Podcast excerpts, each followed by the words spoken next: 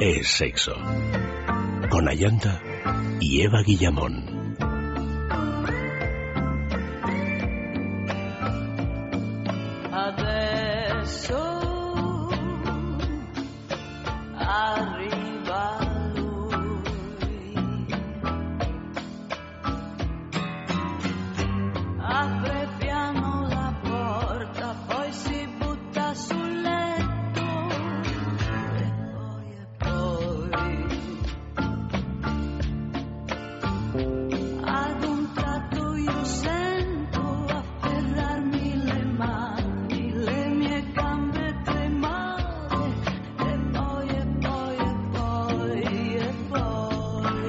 Muy buenas noches, queridos amigos. Bienvenidos a Es Sexo de Salud.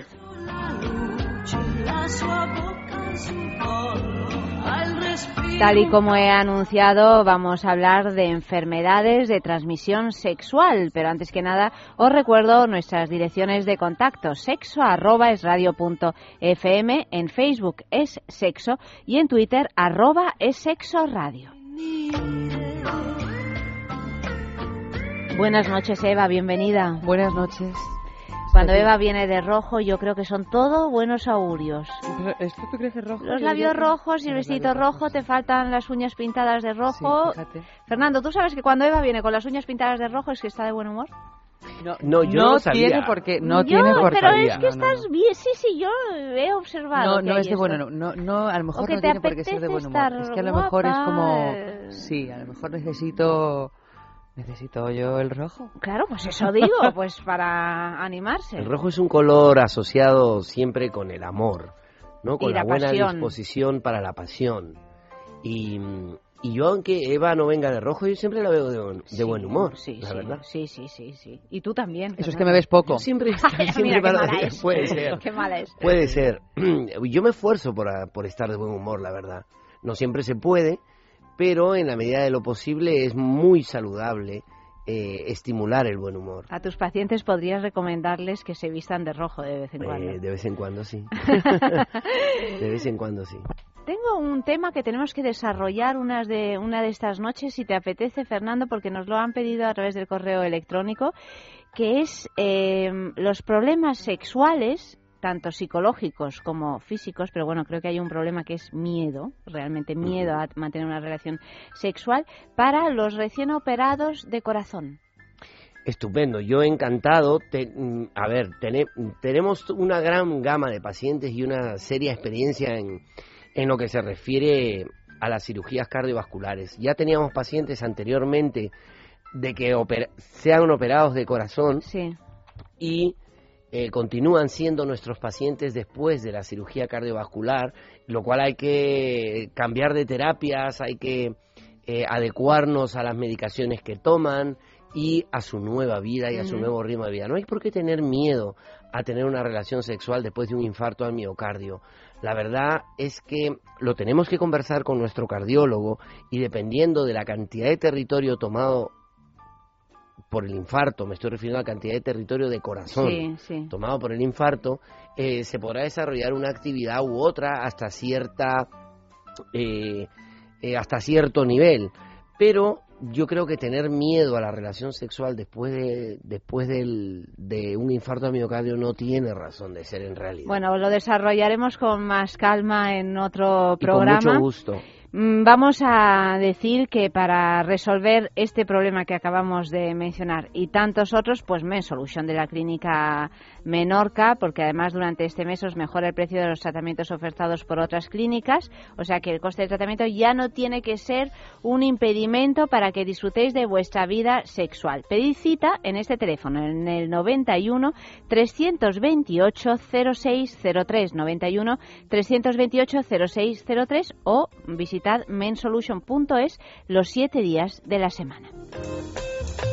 Y esta noche, tal y como había anunciado, vamos a hablar de las enfermedades de transmisión sexual y por eso hemos pensado que el tema del concurso del día, de nuestro, o sea, el tema del mensaje, de los mensajes del día, pues es cuídame con Cuídame con, me podéis enviar esos mensajes tanto en Facebook, os vuelvo a recordar que para haceros amigos de Facebook es un poquillo difícil porque si te creáis sexo salen una cantidad de, de sexos y de cosas relacionadas con eso que a veces es difícil llegar hasta nuestro Facebook, pero quizás sea más fácil que os metáis en la página web de Es Radio y ahí pinchéis en programas y ahí pinchéis en es sexo y veréis que eh, al lado de mi foto, en el lado izquierdo, hay la F de Facebook. Pincháis ahí y ya sois amigos de la página para siempre. O sea que, que quizá por ahí sea más fácil. Es que también llegan correos diciendo cómo, cómo puedo hacerme amigo de, de Facebook. Escribid esos mensajes tanto en Twitter como en Facebook como en el correo electrónico. Los vamos a ir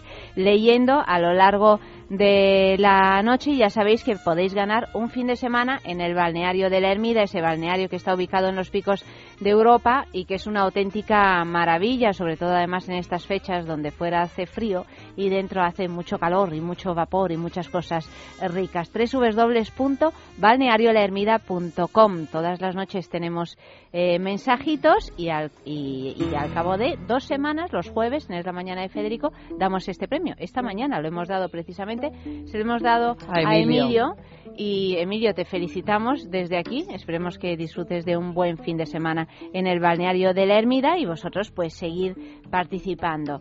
Mm, vamos a empezar ya con las enfermedades de transmisión sexual que son muchas. Son varias, efectivamente. Eh, ahora se habla de enfermedades de transmisión sexual y VH, VIH-Sida. Porque el SIDA Eh, si bien es cierto, también es una enfermedad de transmisión sexual, no es la única vía por la cual se puede transmitir. El, SIDA se puede transmitir también por vía sanguínea o por vía materna hacia el feto. Con lo cual, eh, ahora se dice enfermedades de transmisión sexual y VIH. -Sida. Ah, pues fíjate, esto no, no lo sabía eso Es que tiene, tiene, su lógica porque ciertamente se puede coger no Efectivamente, no solamente se puede coger. En cambio, las otras, las clásicas, estamos hablando de la gonorrea, del chancro, estamos hablando de la sífilis, estamos hablando del herpes genital, estamos hablando del papiloma también, del papiloma, del acuminado, estamos hablando del de la linfogranuloma venéreo, o sea, son una gran gama de enfermedades de transmisión sexual que, que lógicamente se transmiten por vía sexual y es extraordinariamente sencillo eh, el poder prevenir. Ah. No, contagiarse es más sencillo todavía. Eh, digo, eh, es muy sencillo el prevenirlas, ¿no? La prevención es lo mejor en estos casos.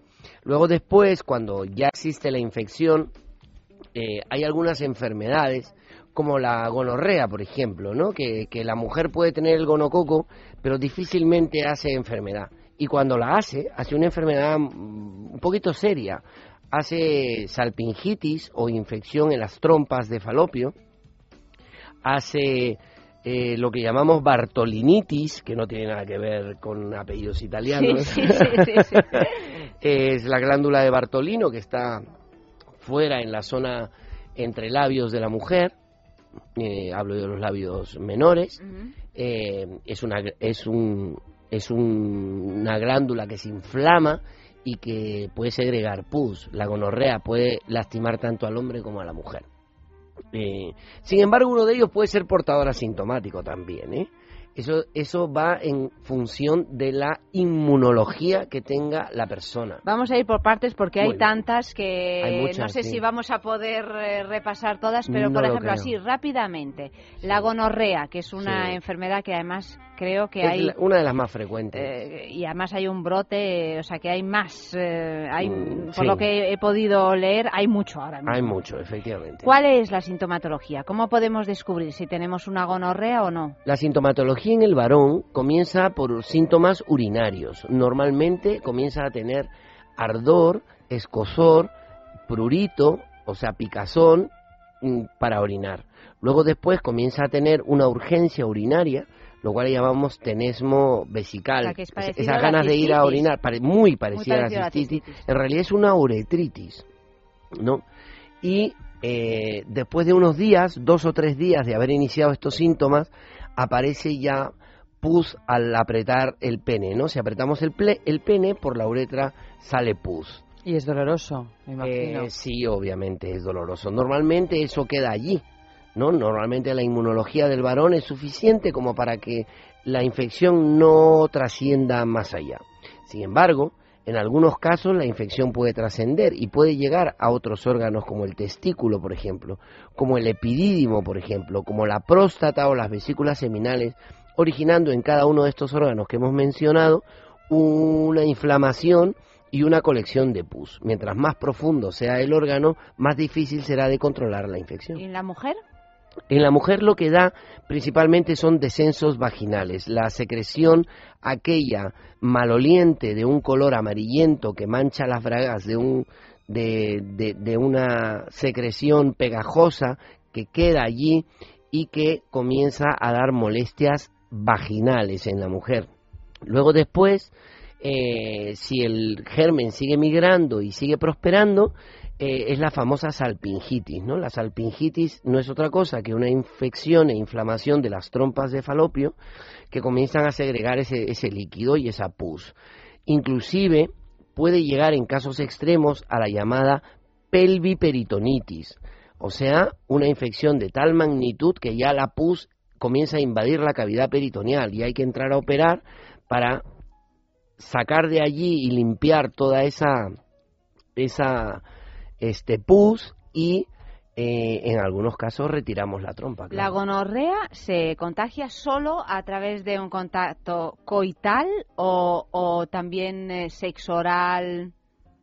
Eh, la gonorrea normalmente se, se, se contagia con la penetración, ¿no? O sea, todo lo demás eh, podría ser, quién sabe, quién diría, pero lo que está, lo que está certificado y lo que está controlado y lo que está estudiado y plenamente establecido es que la vía de contagio es sexual. Y luego eh, la gonorrea no desaparece, porque hay mucho, o en el caso de la mujer o en el caso del hombre, ¿desaparece si uno no pone medidas o es como...? Eh, en la gran mayoría de casos, en la gran mayoría de casos es recurrente. O sea, puede que no tengas eh, mayor actividad de riesgo sexualmente hablando, pero si tu pareja no es tratada, eh, vas a volver a hacer la infección. O sea, no, no se cura porque podemos pensar que, por ejemplo, una candidiasis muchas veces se cura a pesar de que no tomemos nada o no nos pongamos ningún tipo de pomadas. No es el caso de la gonorrea. Eh, a ver, la gonorrea puede ser curada, efectivamente, y la curamos y puede no volver a aparecer nunca más. Pero esa gonorrea ha sido adquirida en un reservorio. El reservorio en este caso es la pareja, normalmente hablando. ¿eh? Entonces, si la pareja, que es asintomática, porque no, dicen, no dice que le molesta nada, no le damos tratamiento, Hay que entonces estás yendo a beber a la misma fuente, con lo cual eh, te vas a volver a reinfectar. Porque el virus no se evapora. Es una bacteria. La bacteria, se queda ahí hasta que no la echas. Sí, efectivamente. y se suele tratar, excepto en casos más graves, como has dicho, de lo de la pelvis, sí. se suele tratar con antibióticos. Sí, simplemente, con, con, una serie antibiótica. Hay, hay varios esquemas. Eh, uno de los más eh, utilizados en Latinoamérica y en Estados Unidos es la monodosis, ¿no? Ponen una sola una sola inyección de un gramo de ceftriaxona, por ejemplo, que es un antibiótico muy potente, y puede corregirlo. ¿no? Hay otros que prefieren otros esquemas de dar antibióticos por 10 días, por ejemplo, por vía oral, durante dos o tres veces por día, dependiendo del antibiótico que elijamos. Eh, lo bueno es que el gonococo, que es el germen, es la bacteria que origina la gonorrea, es susceptible de tratamiento con muchos antibióticos. No, no tendría por qué ser inconveniente. ¿Sabes qué pasa, Yanta? ¿Sabes qué pasa, Eva? Eh, y Claire también. ¿Sabes qué pasa? De que hay vergüenza. De reconocer que uno tiene una enfermedad de transmisión sexual. Efectivamente, porque supongamos de que tú te portas muy bien y de repente apareces con una de estas cosas, dices, ¿y, esto de dónde? Y claro, lo que, lo que tenemos que tener en consideración es que cuando uno tiene actividad sexual con una persona, está teniendo actividad sexual con todo el pasado sexual de la persona. Es decir, con el vecino de enfrente, con el chino de la esquina, con el con su ex mujer o su ex marido y eh, es la verdad, ¿no? Entonces eh, hay ese tipo de vergüenza, ¿no? No dice eh, bueno, yo no he tenido ninguna actividad de riesgo, entonces voltea a mirar a la pareja, No, sea claro, hombre o mujer. lógicamente. Claro, pero- y puede ser que el otro tampoco haya tenido una actividad de riesgo, sino que su pareja anterior le haya dejado Esa herencia. el, el germen y ninguno de los dos haya tenido síntomas de enfermedad y ahora resulta que tú que te que te que copulas con ella, que tienes un coito con él, eh, resulta de que te tienes una bartolinitis que es gonocósica o tienes una uretritis en el varón que es gonocósica. Entonces, y lo primero que te pregunta es ¿y esto de qué? ¿Y cuánto tiempo puede tardar en hacer aparición todos esos síntomas? En el hombre dos días, como mucho. O sea, que Normalmente rápido, que no hay- es muy rápido, en el hombre es muy rápido, en la mujer puede tardar años. ¿eh? O puede no dar ningún síntoma jamás. Claro, puede ella ser el reservorio tranquilamente y no tener ningún problema. Bueno, vamos a leer algunos de los mensajes que imagino que han ido llegando con el tema de esta noche. Cuídame con, mm, con devoción, desde luego, porque hay que, tenemos que cuidarnos mucho. vamos a ver qué nos han contado. Pues mira, Alicia dice, cuídame con todos los sentidos, los vas a necesitar. O Cani, que dice, cuídame como a una rosa, no dejes que me marchite. Cuídame con todas las herramientas disponibles para conseguir un gran proyecto. Esto lo dice Luis Adriano. O Pedro, que dice, cuídame con esmero y yo te daré con salero. Luis dice, cuídame con filosofía, piensa lo que haces sin temer las consecuencias. Conchi, cuídame con miel, evitaré los cachar los, cacharros. Los, ca- los, los, Los cacharros. los cacharros. Cuídame, no, no, los catarros, los catarros, eso ha sido un lapsus, mm, porque probablemente yo no los haya cuidado suficiente los míos. Cuídame con miel, evitaré los catarros y me quedaré pegada a ti. Cuídame con cariño, dice Encarnación, que lo merezco. O Pedro, que ya, ya va un poco más allá, dice, cuídame con un buen jamón, que yo pongo el salchichón. Pues muy bien, ¿no? muy, muy ingeniosos. Pues sí, sí, está, Sí, sí, está muy sobre bien. todo, aprovecho para hablar Mira, de la cesta, de la cesta hablar de libertad del digital. jamón, precisamente jamón. porque tenemos aquí una pedazo de cesta de Navidad en Libertad Digital impresionante. Por solo 150 euros podéis regalaros y regalarle, pues. Eh, pues unas mm, viandas imprescindibles para estas fechas. Y además la oferta mejora si eres socio del Club de Libertad Digital al comprar la cesta obtendrás un descuento del 10%. Podéis llamar a este teléfono al 900-84-1028, 900-84-1028. Si llamáis ahora encontraréis un contestador, pero dejáis vuestro nombre y vuestro teléfono y mañana por la mañana os llamarán inmediatamente y si no, pues llamáis mañana en horario laboral. ¿Qué es lo que contiene la cesta? Pues precisamente salchichón, no. Salchichón, eso ya... Eso lo pone el, eh, Ya lo pone eh, quien sea.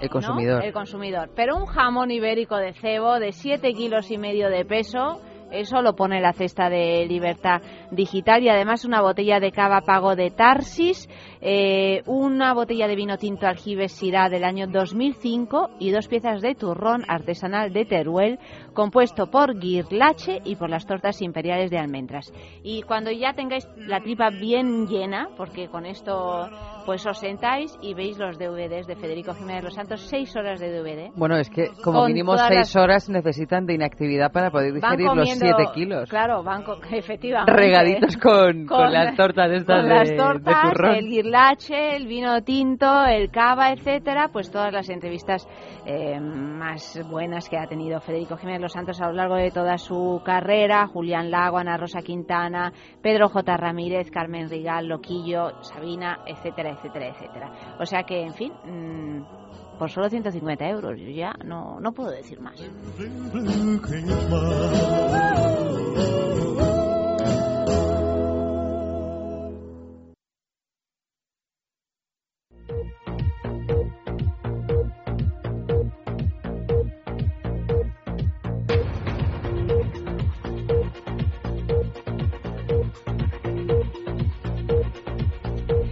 Pues vamos ya con nuestro informativo ardiente. La primera noticia, la élite de los seropositivos. El médico Josep Llibre de la Universidad de la Unidad de VIH del Hospital Germans Trias y Pujol de Barcelona y la Fundación Lucha contra el SIDA vio a su primer controlador de élite hace 12 años. Era un hombre que había llegado a su consulta con un positivo en la prueba del VIH, pero cuando le hizo un análisis para saber su carga viral, vio que la presencia del virus en su sangre era casi nula. Era como si estuviera sano y pensé que era un error, por lo que mandé repetir la serología, el test del VIH. Recuerda el doctor que reconoce que por aquel entonces no sabía prácticamente nada sobre este tipo de pacientes. La ciencia todavía tiene mucho que decir sobre los controladores de élite. Se ha localizado un componente genético, en concreto los genes HLA o de histocompatibilidad son más fuertes. En Sudáfrica, por ejemplo, se han visto una gran diferencia entre el número de controladores de élite en pacientes seleccionados en 2012 y otro grupo reclutado en ese mismo año. En esta última corte, el porcentaje de estos seropositivos asciende al 10%. Puede ser que el virus se esté acostumbrando a nosotros y que esté siendo cada vez menos patogénico. Si esto es así, a lo mejor en 500 años ya no necesitamos una vacuna. En cualquier caso, son datos que tenemos que analizar, saber por qué ha habido esta variación, que también puede deberse a que la población de estudios sea sesgada. Destaca Christian Brander, director científico de Iris Caixa y Bacat y profesor de la Institución Catalana de Investigación y Estudios Avanzados. Así son los británicos en la cama. Una encuesta nacional con más de 15.000 personas entre 15 y 74 años ha permitido obtener la fotografía más completa sobre el sexo en Reino Unido, un sexo en el que las mujeres han sido las grandes revolucionarias. Se ha alargado el número de años en los que la población permanece sexualmente activa. El 60% de hombres y el 42% de mujeres mayores de 65 años tuvo al menos una relación sexual en el último año. Ha crecido, por otra parte, el número de parejas sexuales, especialmente entre las mujeres, que han duplicado el número de compañeros de cama y se ha desligado definitivamente el binomio sexo-reproducción. Las estadísticas también señalan que la frecuencia de las relaciones ha disminuido a solo cinco veces al mes, con un descenso del 2% con respecto a las estadísticas del año 2000.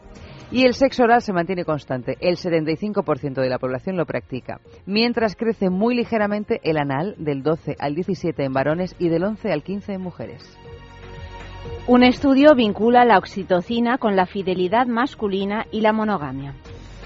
La oxitocina, conocida como la hormona del amor, desempeña un importante papel en la fidelidad masculina y la monogamia, según un estudio realizado por investigadores de la Universidad de Bonn, al oeste de Alemania, dado a conocer estos últimos días. Para alcanzar estos resultados, suministraron oxitocina mediante un spray nasal a un grupo de 40 hombres heterosexuales que vivían con su pareja en el momento del estudio. Así, descubrieron que ante la visión de la propia pareja, esta hormona se ocupa de activar el centro de gratificación en el cerebro masculino, fortaleciendo de este modo los comportamientos monógamos en estos hombres.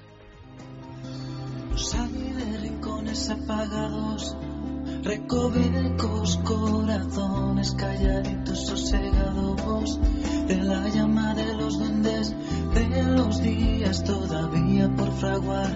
Con la manta solecito van buscando atardecer. Con pinceles sin pintura colorean su papel. Yo busco el rincón en la noche que me fue con su azar me voy del estruendo del día que me vio la ansiedad.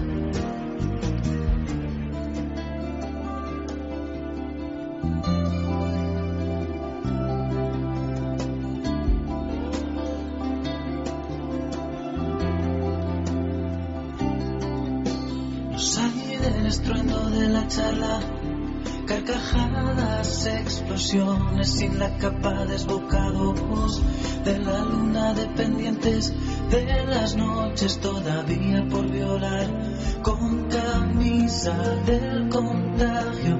Van buscando amanecer con miradas sin trapecio. Ponen ojo a la pared. Yo busco el rincón en la noche fue con su edad. Me voy del estruendo del día que me vio la ansiedad. Es sexo. Hablemos de Domax. Fatiga, estrés, cansancio acumulado, irritabilidad son síntomas claros de insomnio y de una falta de sueño reparador que día a día afectan a nuestra salud y calidad de vida. En estos casos, Dormax, complemento alimenticio natural, es una solución eficaz. Dormax nos ayuda a neutralizar las causas que nos impiden dormir, asegurándonos un descanso de calidad y verdaderamente reparador. Dormax, de Laboratorios Actafarma. ¿Problemas de erección? ¿Eyaculación precoz? Main Solution de Clínica Menorca durante este mes le mejora el precio de los tratamientos ofertados por otras clínicas. El coste del tratamiento ya no será el motivo. Disfrute de su vida sexual, no importa su edad ni condición física. Éxito en el 90% de los casos. Pida cita en el 91 328 0603 los 7 días de la semana o visite mainsolution.es 91 328 0603 Piensa en el placer. En el tuyo. En el nuestro. Piensa en el poder de los sentidos. En sentir al máximo. Contigo. Piensa en algo discreto, muy suave, muy íntimo. En algo bello y muy excitante. Y ahora no pienses. Siéntelo. Siéntelo. Objetos de placer exquisito. Bailelo. El hígado interviene en más de 500 funciones del organismo. Por eso debemos cuidarlo. El doctor Pérez León nos explica cómo hacerlo. El hígado es el gran depurador del organismo. Para que trabaje al 100% debe estar limpio.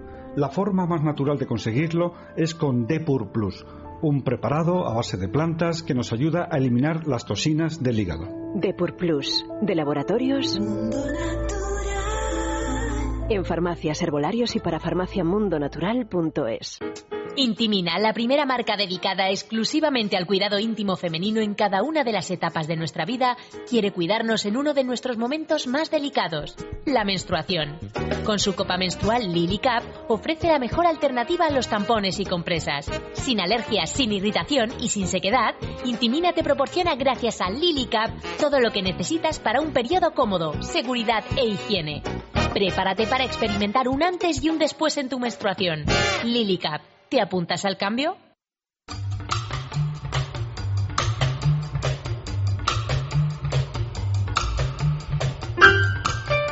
Bueno, vamos a ver, concurso de Intimina, esa marca que se ocupa de la salud íntima de la mujer y que ha desarrollado una línea completa de productos que nos encantan a las chicas aquí. www.intimina.com. Tenemos nuestro personaje fantasma de la noche y el premio de esta semana es el CDS de Intimina. Esta noche cambiamos las tornas es Eva la que sabe quién es el personaje, yo no lo sé, por lo tanto haré una vez más el ridículo más espantoso. Fernando, a ver si me ayudas. Es muy fácil. Bueno, hacer el ridículo. No, ¿Te ayuda a hacer el ridículo? No, a no hacerlo, a no hacerlo. A ver. A ver, de verdad que he escogido uno muy fácil. A ver. Pues que no la vez yo, pasada dijiste no lo mismo. yo. ¿Y quién era la vez pasada? ¿No era fácil? No me acuerdo Eh, El quién jueves era. anterior, Sí, ¿quién mira, era? mira, que ya ni me acuerdo quién era. No, Estamos no, era la mujer de Bon Jovi, pues, de, Ah, sí, sí, de David Bowie. de David Bowie. Imán fue. Imán, Sí. exactamente. Que Sí, yo no tenía dijiste, es facilísimo, noticia. yo, vamos, no sabía ni cómo se llama. Pues eso. Bueno, no, no, no, pero esta sabéis ver, cómo a se llama. Ah, Nació en Nueva York. Mm. Se ha casado tres veces y se ha divorciado otras tres. Tiene una hija y dos nietas. Como prácticamente todo el mundo. Sigue, sí, sí. Y presenta un programa de televisión con mucha audiencia. Tres hijas, tres nietas y... Pero, ¿por qué me miras así como si tuviera... ¿Dónde lo presenta el programa? Yo no veo la tele, no, sé- no sé nada de esas bueno, cosas. ya está, yo tampoco, pero, Pero en está en la España, pista. en está en la España. pista. Eh, no, me retrotraigo al... Estados Unidos. Claro, me retrotraigo a la primera frase de la pista. Nació en Nueva Vale, York. vale, vale, vale, pues no. Puede presentar en España el pro- no, No lo sé, sé. hay Pod- gente que- Podría verse en Michael España, Robinson claro nació que- en, en el Reino Unido y presenta un programa de televisión aquí. O por lo Fernando, menos yo me voy, sigue tú. Yo la verdad es que no, tampoco. Segunda Podría pista. ser cualquier señora de Nueva York, hasta ahora. Por eso, divorciada. Anda que no hay. Anda que no hay. Señores de Nueva York. Se opuso activamente a la denominada Proposición 8, una modificación de la ley que permitía en California el matrimonio entre parejas del mismo sexo. Fíjate la señorita, no sabía yo esto de ella. Mediante la Proposición 8 se prohibió el matrimonio para homosexuales. Y esta mujer se opuso activamente, por lo cual lesbiana probablemente no sea. Nicole Kidman. Perdón, no lo puedo decir, no lo puedo decir. Es que ya me pongo a jugar como si... Hay un como detalle, si no hay un detalle que tú por supuesto desconoces, porque si no no habrías ¿Qué? dicho Nicole Kidman, y es que Nicole Kidman es australiana. Ah, es verdad. Claro. No lo, no lo desconocía, lo conozco, lo conozco. Sigue, sigue. Twitter, eh, contestad en Twitter, Facebook, es en Twitter. Sexo, arroba es sexo radio. Gracias. Tres, pista número tres. Participó en varias películas de la serie Star Trek. Buah, ni idea. Star Ha no puesto su voz, esto ya, yo, esa- esta pista tampoco me servía a mí, pero ha puesto su voz a varios personajes de dibujos animados. Además de actriz y presentadora, es guionista y productora. ¿Empieza por la K? No. No. Bueno, pues eh, esperaremos que nos ilustren. Pista número oyentes. cuatro. Ah, hay otra pista. Hombre, hay, hay dos Muy más. bien. Pista número 4. Por su papel en una magnífica película de Spielberg, y esto ya está clarísimo, A ver. fue nominada al Oscar, aunque no lo consiguió hasta que interpretó un papel secundario en una película junto a Patrick Swayze. Ay, no lo sé, no lo Mira, sé. por favor. Es que pido perdón por haber Está nacido, difícil. no A ver. Jaime, que está por aquí dando vueltas, está buscando. ahí. Yo creo que está no vale porque está buscando. La- no, la última pista. la del pedido corto es Demi Moore y, es- y no, no, no, no. A ver. Quinta y última pista. Bueno, luego queda la canción, pero la canción no, no ayuda mucho.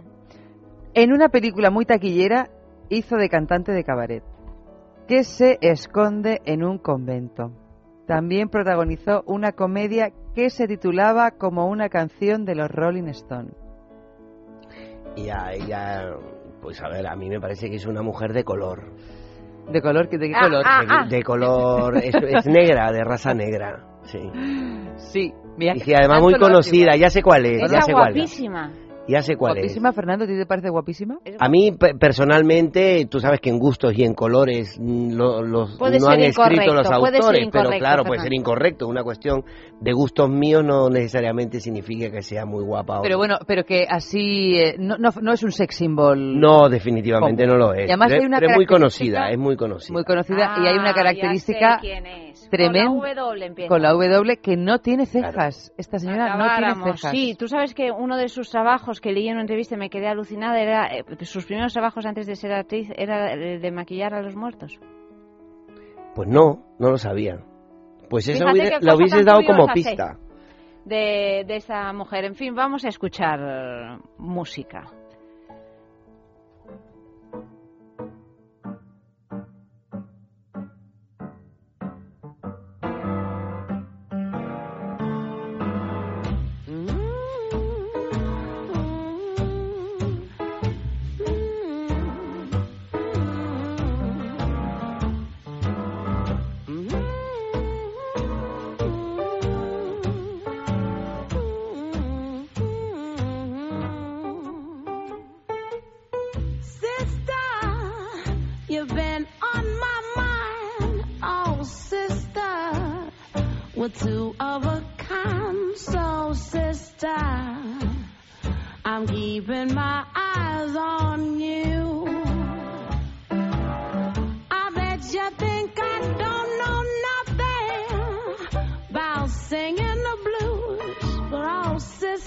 Bueno, ya lo sabemos, lo sabemos, lo decimos. eh, el personaje de Intimina de esta noche, ¿quién lo ha acertado? Pues mira, lo ha acertado Emilio, que ha dicho Whoopi Goldberg, y Encarnación, que ha dicho Whoopi Goldberg. Por lo pronto. En Por lo pronto. También bueno, están llegando. Pues eh, seguid participa- participando porque por sorteo. Rosa María en el mail, Whoopi Goldberg. Rosa María, hola. Pues tú, uno de vosotros se llevará ese CLS de Intimina y vamos con el sexo en la calle de esta noche.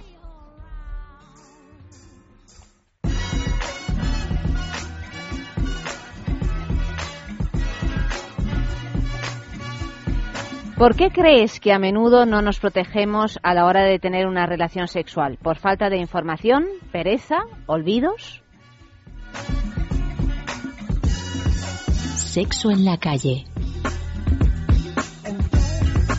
Em, creo mayormente que cuando uno no usa preservativos para, para ir a la cama, es cuando ya tienes una pasión extrema y tienes tanto amor por esa persona que quieres sentirla eh, tan cerca de ti que no puedes hacer nada más que, que, o sea, que no se te ocurre, no se te pasa por la cabeza tener que ir por un condón, ir por una, eh, por algún tipo de preservativo o tratar de cuidarse porque supuestamente hay tanto amor en esto que no tienes por qué hacerlo.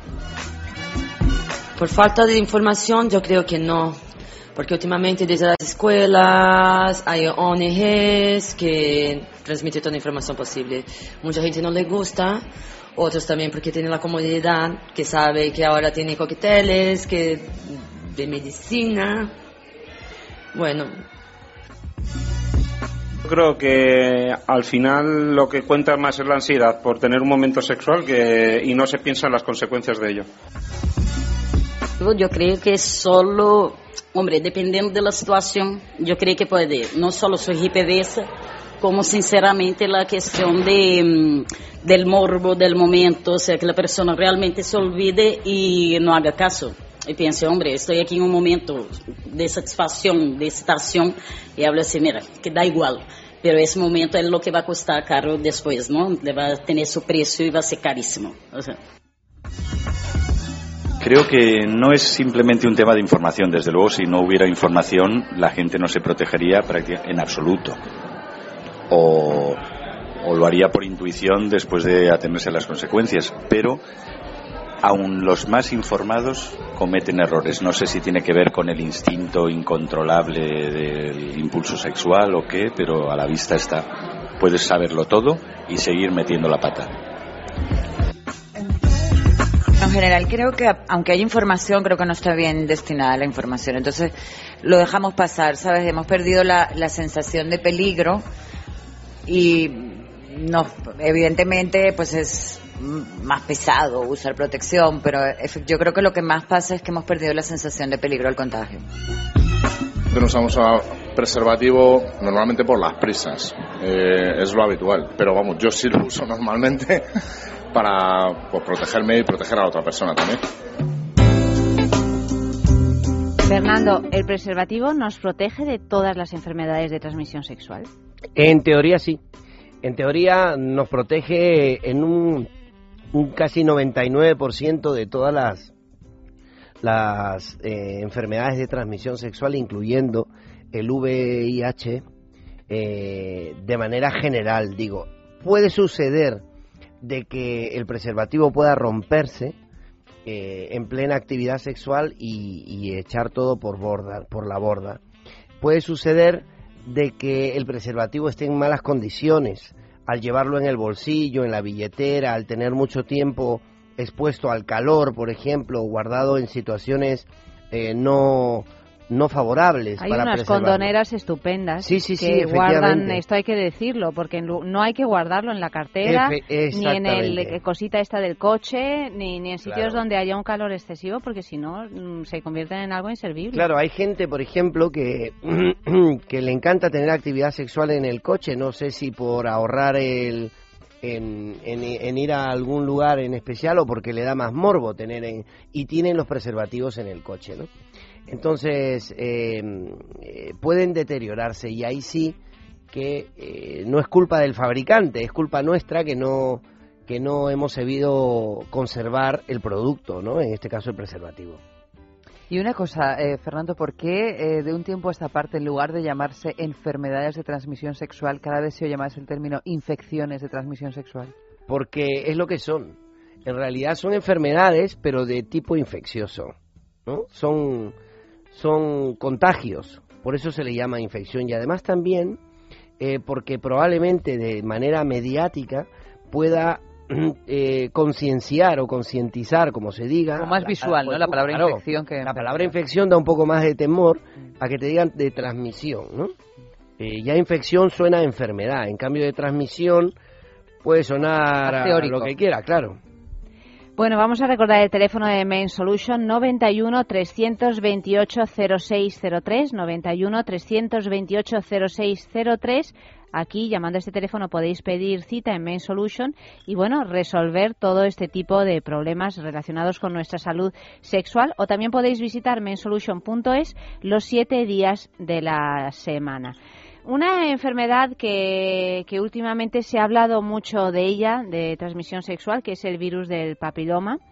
Mm, entre otras cosas porque ya se ha, se ha empezado a, a, bueno a aplicar a la población más joven a las mujeres más jóvenes ese mm, vacuna. esa, esa vacuna no Eh, mm, se, se mm, transmite bueno pues teniendo una relación coital sin preservativo cuál es la sintomatología En realidad la sintomatología inicial es este casi nula, salvo la aparición de unas pequeñas verrugas a nivel vulvar y o a nivel este del introito vaginal o a nivel perianal.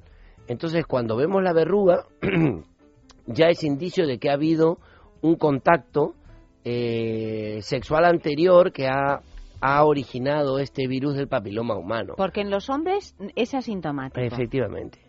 Somos portadores asintomáticos, así se llama.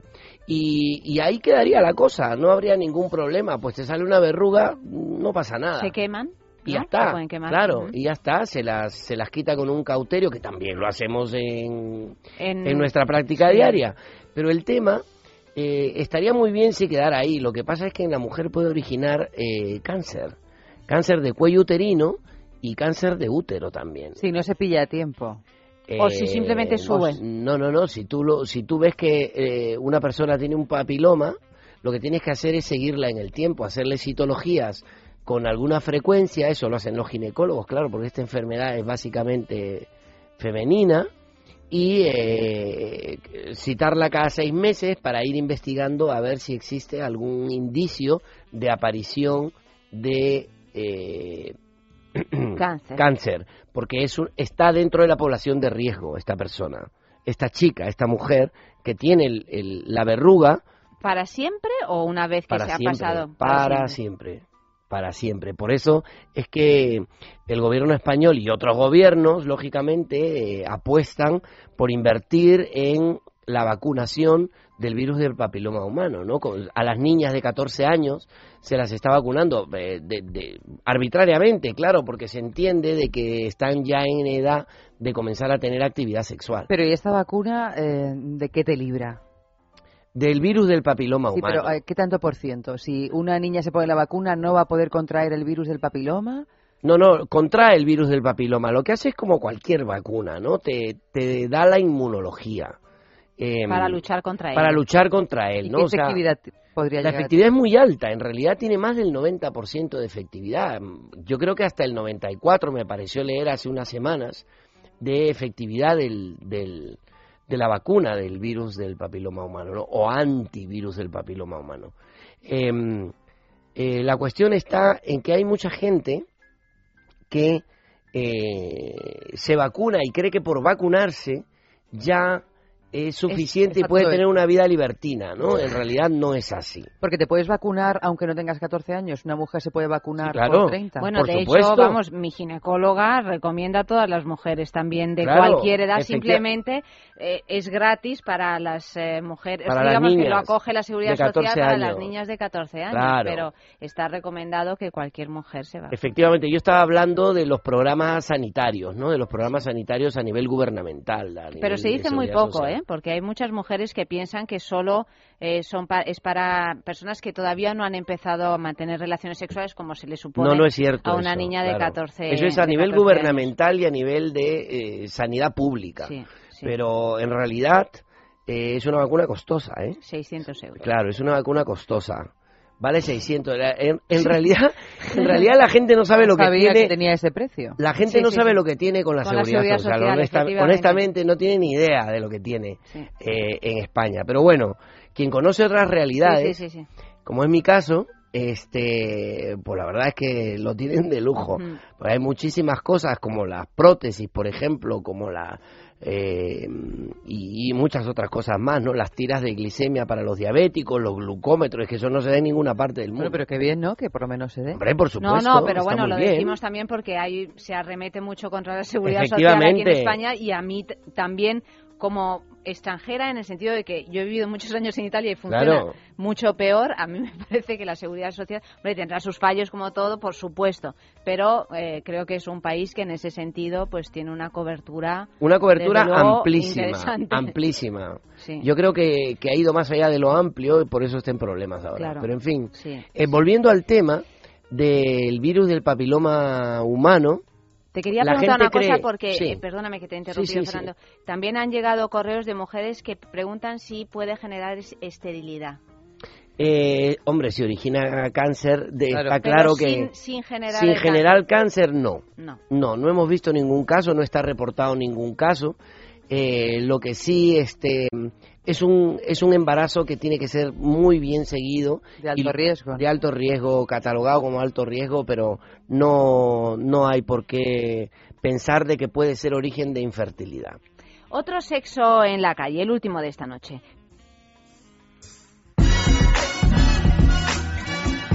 Sexo en la calle. ¿Crees que todas las enfermedades de transmisión sexual son curables o hay alguna que no lo es? Hay muchas que realmente mm, ya se sabe que se pueden curar. Eh, mm, yo creo que ahora mismo la que no se puede curar es el VIH. eh, no tiene cura. eh, ahora sí, que tiene muchos tratamientos que hacen que la, la, mm, que la gente pueda estar más tiempo viviendo, viviendo de una forma más sana, pueden vivir más años por el tratamiento que están llevando. Entonces, aunque, aunque mucha gente no lo sepa, el VIH eh, no se contagia tan fácilmente como la gonorrea o como eh, la sífilis o lo que sea, eh, eh, eso es también lo tienen que saber la gente, que la sífilis o cualquier cosa, eh, si tienes sexo eh, repentino, te puedes contagiar más rápido de esas, de esas enfermedades más que del VIH, aunque no tenga cura. Bueno, algunas sí, con antibióticos y otras con- que no, como el SIDA, por ejemplo. Pues la verdad es que no lo sé porque no he tenido nunca ninguna, pero me imagino que, que la mayor enfermedad está en la cabeza si no piensas en protegerte. Hombre, hay el SIDA, que no es, o sea, no hay la cura, pero sí hoy en día la gente puede sobrevivir muy bien. O sea, tengo amigos que tienen el SIDA y, o sea, tienen otra calidad de vida con los medicamentos que hay, pero sí que tienen defensas bajas. O sea, entonces yo creo que por haber ahora una cuestión de buenos medicamentos, la gente, lo que la gente hizo fue, o sea, se descuidar más realmente, porque sabe que hay tratamientos, pero la cura realmente no hay. Entonces lo que pasa es que la gente se va olvidando y las otras, y yo me quedé muy sorpresa también porque hay unos colegas que hoy en día tienen sífilis, gonorrea, cosas que no deberían haber porque, hombre, hay condones, están accesibles, están a mano, todo el mundo tiene conocimiento, entonces yo creo que es más una cuestión de descuido, de verdad, o sea, que falta de información, o sea, falta de información ya no hay. No, hay enfermedades incurables. Tratables, pero incurables. Está claro, no tengo ni que mencionar cuál. La- Mm, No, las hay no curables, aunque el VIH, que es digamos el menos curable, al menos ha logrado ser una enfermedad crónica. Lo malo es que mucha gente pasa muchos años antes de que sepa que está contagiada, a diferencia de otras enfermedades que, que su sintomatología aparece inmediatamente. El VIH puede estar años sin saber y entonces a lo mejor ya en vez de ser crónico se convierte en una enfermedad incurable. Pues la verdad es que no lo sé. Supongo que la mayoría sí serán curables, pero las otras seguro que no lo son. Han respondido bien, doctor. Mm, Solo el SIDA es una enfermedad eh, que, bueno, no tiene cura definitiva. Se ha convertido en una enfermedad crónica, por fortuna, y ya no y ya no mortal, ¿no? Pero, pero ¿hay alguna otra enfermedad de transmisión sexual que no sea curable? En realidad no, en realidad no. Son enfermedades que se, son de fácil tratamiento, de fácil diagnóstico pero eh, el problema, como dijo algún, algún transeúnte por ahí, el problema está en la educación, ¿no? Eh, esta persona que hace una enfermedad de transmisión sexual normalmente va a ser una segunda y, y tal vez una tercera y tal vez una cuarta, porque en realidad no, no tienen la educación necesaria y están yendo probablemente a la misma fuente que le infectó la primera vez que lo vimos, con lo cual eh, vuelve a Claro, contagiarse la y vuelve a reincidencia es también una, debi- una debilitación, me imagino, del, sistema inmunológico que desde luego bien no nos hace. en, en- en el, en el caso de que sea nuestro sistema inmunológico el que esté deficiente y no que estemos yendo a beber a la misma fuente. Claro, ¿no? claro. O las dos cosas. Esta gente que, que se está haciendo crónica con el VIH, eh, no solamente es por los retrovirales que reciben, sino que el ser humano, igual que los microorganismos, tenemos la capacidad de adaptarnos al medio. Con lo cual, esta enfermedad, este virus, nos viene invadiendo hace más de 30 años, ¿no? Hace más de 30 años eh, y el ser humano comienza a desarrollar una capacidad de autodefensa frente a este virus, ¿no? Como quien dice, ya el sistema inmunológico le va pillando por dónde va y va generando cierto tipo de defensa. En, el- en lo- en el- en la controladores noticia que de sí, que leía. Eva, por ejemplo, han ido a mirar de qué se trata, por dónde, por dónde aparece esta inmunología natural y han encontrado en el antígeno de histocompatibilidad, el HLA que dijiste, eh, una cierta capacidad para protegerse del virus. Por ejemplo, si yo soy hijo o, he vivido en un entorno en el cual hay mucho SIDA, por ejemplo, eh, y soy hijo de alguno de, de esa población de riesgo y tal, ya nazco con una predisposición eh, a, a hacerme fuerte frente a esa agresión, ¿no?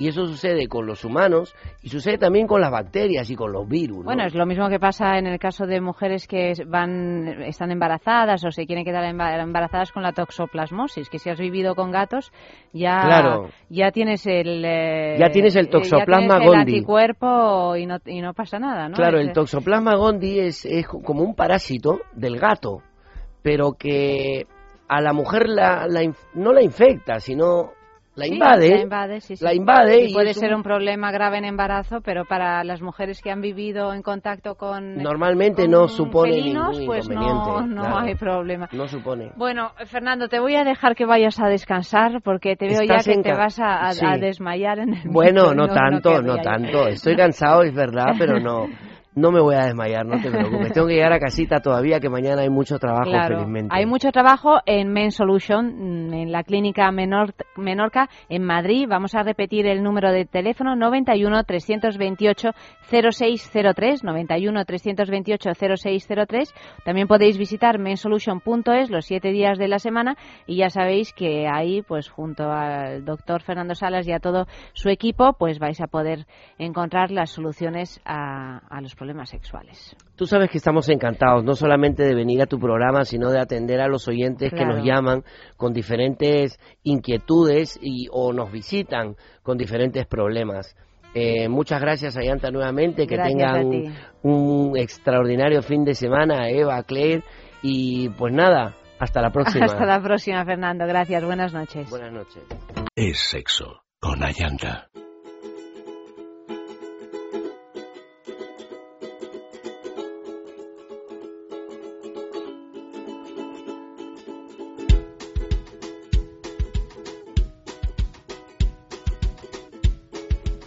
Y seguimos hablando de salud un minutito más, porque desde luego para encontrarnos bien tenemos que tener nuestros niveles de colesterol pues lo más bajos posible. ¿Y cómo? Pues eh, haciendo ejercicio, comiendo bien, en fin, llevando una vida sana, pero además podemos tener una ayuda extra con Divecol Forte. Divecol Forte es de Laboratorios Mundo Natural, lo encontrarás en farmacias herbolarias, herbolarias, herbolarios y en parafarmaciamundonatural.es.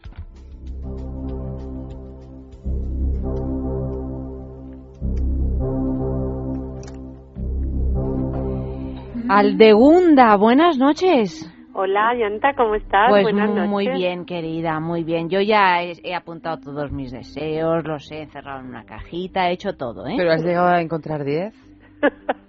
Hola Eva, Bueno, hola, noches. hola, Y Alde, ¿cómo nosotros estás? seguimos como si siguiéramos en el programa de la otra noche, ¿verdad, Aldegunda? He llegado a encontrar 10, hombre, no tengo que reconocer que no todos sexuales. Ah, muy bien. No He- pasa He nada, hecho no así un pupurrí. ¿No? Claro, no, no. un si pupurrí lo- para ser feliz. No nos vamos a limitar solo al sexo. No, pero además, Sexo como, como y- nos dijo, como nos dijo Alde la semana pasada, eh, no, no, el martes pasado fue que la energía sexual no está solo detrás del sexo. Hombre, claro, claro, O sea, la encontramos en, también- en muchos. Bueno, Aldegunda, que, que, que estás igual de guapa que el otro día o no?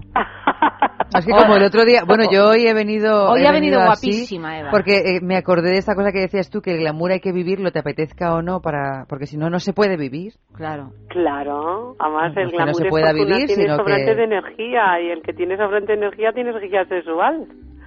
Pues Mm. eso. ¿Tú cómo estás? ¿Con un camisón así, así? mm, Pues, pues sí, no Vampírico. quiero ir, pues si os lo cuento llevo hasta transparencias. ¡Ay! Ya me imagino, ya me imagino. Es que, es que mira, esto, pero esto es como. Pero como cuéntanos dice, exactamente cómo es el camisón. No da puntadas sin hilo. No da puntadas sin hilo, no es Aldegunda. No. Pues sí, O como dicen en Albacete, no te hace falta comer sardinas para tener sed. Pues mira, llevo un camisón de esos retros que ahora se llevan tanto. Así como vintage. Sí, de estos vintage. Mm. ¿de qué tipo color? la Gina Brígida. Gina Lolo Brígida. De ese tipo, de que O sea, decían que era- cortito, cortito. Sí, que parece una combinación. Porque... Mm, negro. Sí, sí. Pero bueno, a ver Sí. si vas a causar erecciones. ¿eh? Bueno, pues de- oye, de eso se trata, de eso se Aquí trata. la gente va a dejar de escuchar. De eso se trata. Se va a concentrar en de- otros De la menesteres. salchicha, del jamón De y de todo, del salchichón, eso es. Bueno, Bueno, oye, Ayanta, ¿ya has sido el icono sexual de la semana o no? Yo quiero que me lo cuentes. ¿yo? ¿No te Mm. acuerdas que te- y tenías la responsabilidad de ser Claro. el icono sexual de la semana, como bien te dijo la semana pasada? Me temo que no, Aldegunda. Ya, ya. No, o sea, me temo que ha sido una semana, no, no, icono sexual no me siento mucho. De hecho, estoy así como vestida un poco de monja, ¿eh? Ya, pero bueno, es lo Mm. que levantas en los demás. Ya, pues eh, no. No, pero me faltan dos o tres días, ¿no? Hombre, y para ti vienen buenos, ¿eh? Luego cuando lleguemos a tu signo ya verás. Bueno, pues nada, nada, no. Yo, yo te mantengo siendo informada. icono sexual. Bueno, ay, qué, qué responsabilidad, qué responsabilidad. Mira, entre el camisón de Aldegunda y tu, y, y Y tu mi economía sexual, aquí ya... Vamos con los... eh, sí, porque si no nos quedamos sin tiempo y no nos enteramos de nada. Bueno, es que os digo una cosa que está pasando y por eso estamos ahí. Madre mía, qué miedo me das. ¿Qué está pasando? Mm, cambia ya el sábado. Marte, acordaros que hablamos el Marte, que es uno de los planetas del sexo más total. Mm. Pues cambia de Virgo a Libra. Entonces se habla mucho de sexo. Pero se habla mucho y se hace poco. Es que nosotras solo hablamos de sexo. o sea, por no eso va a vosotros cambiar vais a, vais a no parar. Pero, tú imagina- pero entonces, ¿se habla mucho de sexo significa que se habla mucho y no se practica? Bueno, se, se habla más que se practica, pero aún así se O sea, practica. porque viene un Libra es un signo vida, mental. Sí. y de comunicación y entonces se va a comunicar mucho lo, todo lo que quiere sexualmente Bueno, y se sí. va a hablar mucho del sexo. Si se, si se habla para, para pasar a la práctica, pero yo creo que cada vez, cuanto más se hable de sexo, menos se practica. Eh, sí, estamos muy Si nosotras no habláramos de sexo todos los, todos los días, Claro. dos horas y media, practicaríamos mucho es más que sexo. tiene tela el asunto, ¿eh? Claro, todos los días hablar dos horas y media de sexo. Luego ya se te quitan las ganas. Bueno, no sé, no sé. Bueno, Aries, del 21 de marzo al 20 de abril. bueno, pues Aries está tenso esta semana porque vuelve a haber una de estas cuadraturas que está haciendo tanto se- que está haciendo que entre mucha energía y que se manifieste, pero claro, entran por el signo cardinal y vuelve a hacerse en Aries, con lo cual al entrar Marte en Libra, que es su opuesto, como bien ha dicho Eva, que ya es astróloga diplomada, vamos, hace que sea muy comunicador, por lo cual no pase a la acción y está indeciso, porque a Aries se lo pone directamente. Entonces Aries está un poco indeciso en, en si realizar todo lo que se le viene a la cabeza o no en esta semana. Y, Ta- y tenso. ¿Y Tauro, del 21 de abril al 21 de mayo? Mira, este en cambio está muy beneficiado porque eh, le entra el trígono de todo lo que está la Luna, Venus, Plutón en Capricornio, en signo de tierra, y le entra él en un trígono, que eso es que fluye con facilidad hacia él y le hace mágico. Pero con la cualidad de que eso lo lleva a lo sensual y lo hace realista. Se le ve más carismático y más atrayente, está como muy- que atrae mucho y, y con muy buena relación con todo lo femenino. y todos los aspectos femeninos del sexo y de la vida. En cambio, no quiere para nada tomar la iniciativa masculina, que la ve como que le retiene su poder. ¿m? Este está ahí, pero está buenote. Bueno, eso es una muy buena noticia. sí, los tauros están que muy atrayentes. Géminis, del 22 de mayo al 21 de junio. Pues imaginaros, si empieza a haber comunicación sobre el sexo y este es el rey del sexo oral, pues pues está llegando a lo máximo. Además, eh, hay otro cambio astral que es Mercurio en Sagitario, que es su opuesto y le hace que haga las cosas sin pensar. En cambio, sí que mm, y mete la pata bastante. Entonces, sí que va a tener que hacer mucho impulso de conquista o reconquista, porque entre que no actúa y entre que mete la pata, luego va a tener que estar reconquistando bastante a las personas. Por otro lado, está muy divertido, ¿sabes? Mentalmente eh, te hace de reír bastante, que eso es el principio de toda relación, ¿no? También, que te hagan de reír. Cáncer, del 22 de junio al 22 de julio.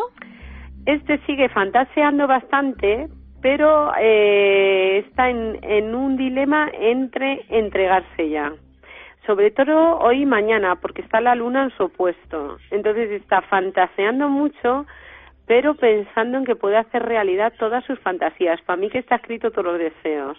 Y, y oscila, tan pronto lo ve como que no lo puede realizar, como que dice ahora o nunca, voy a por todas. Este está muy oscilante. ¿Mm? Leo, del 23 de julio al 23 de agosto. Pues a este también le afecta un poquito esto de que entra un planeta en un, en un signo de aire que no hemos tenido desde hace mucho, ¿eh? Es que ahora vamos a estar más comunicadores en general todos. Qué bien. Porque, bueno, no sé si te acuerdas, pero eh, el aire mm, brillaba por su ausencia.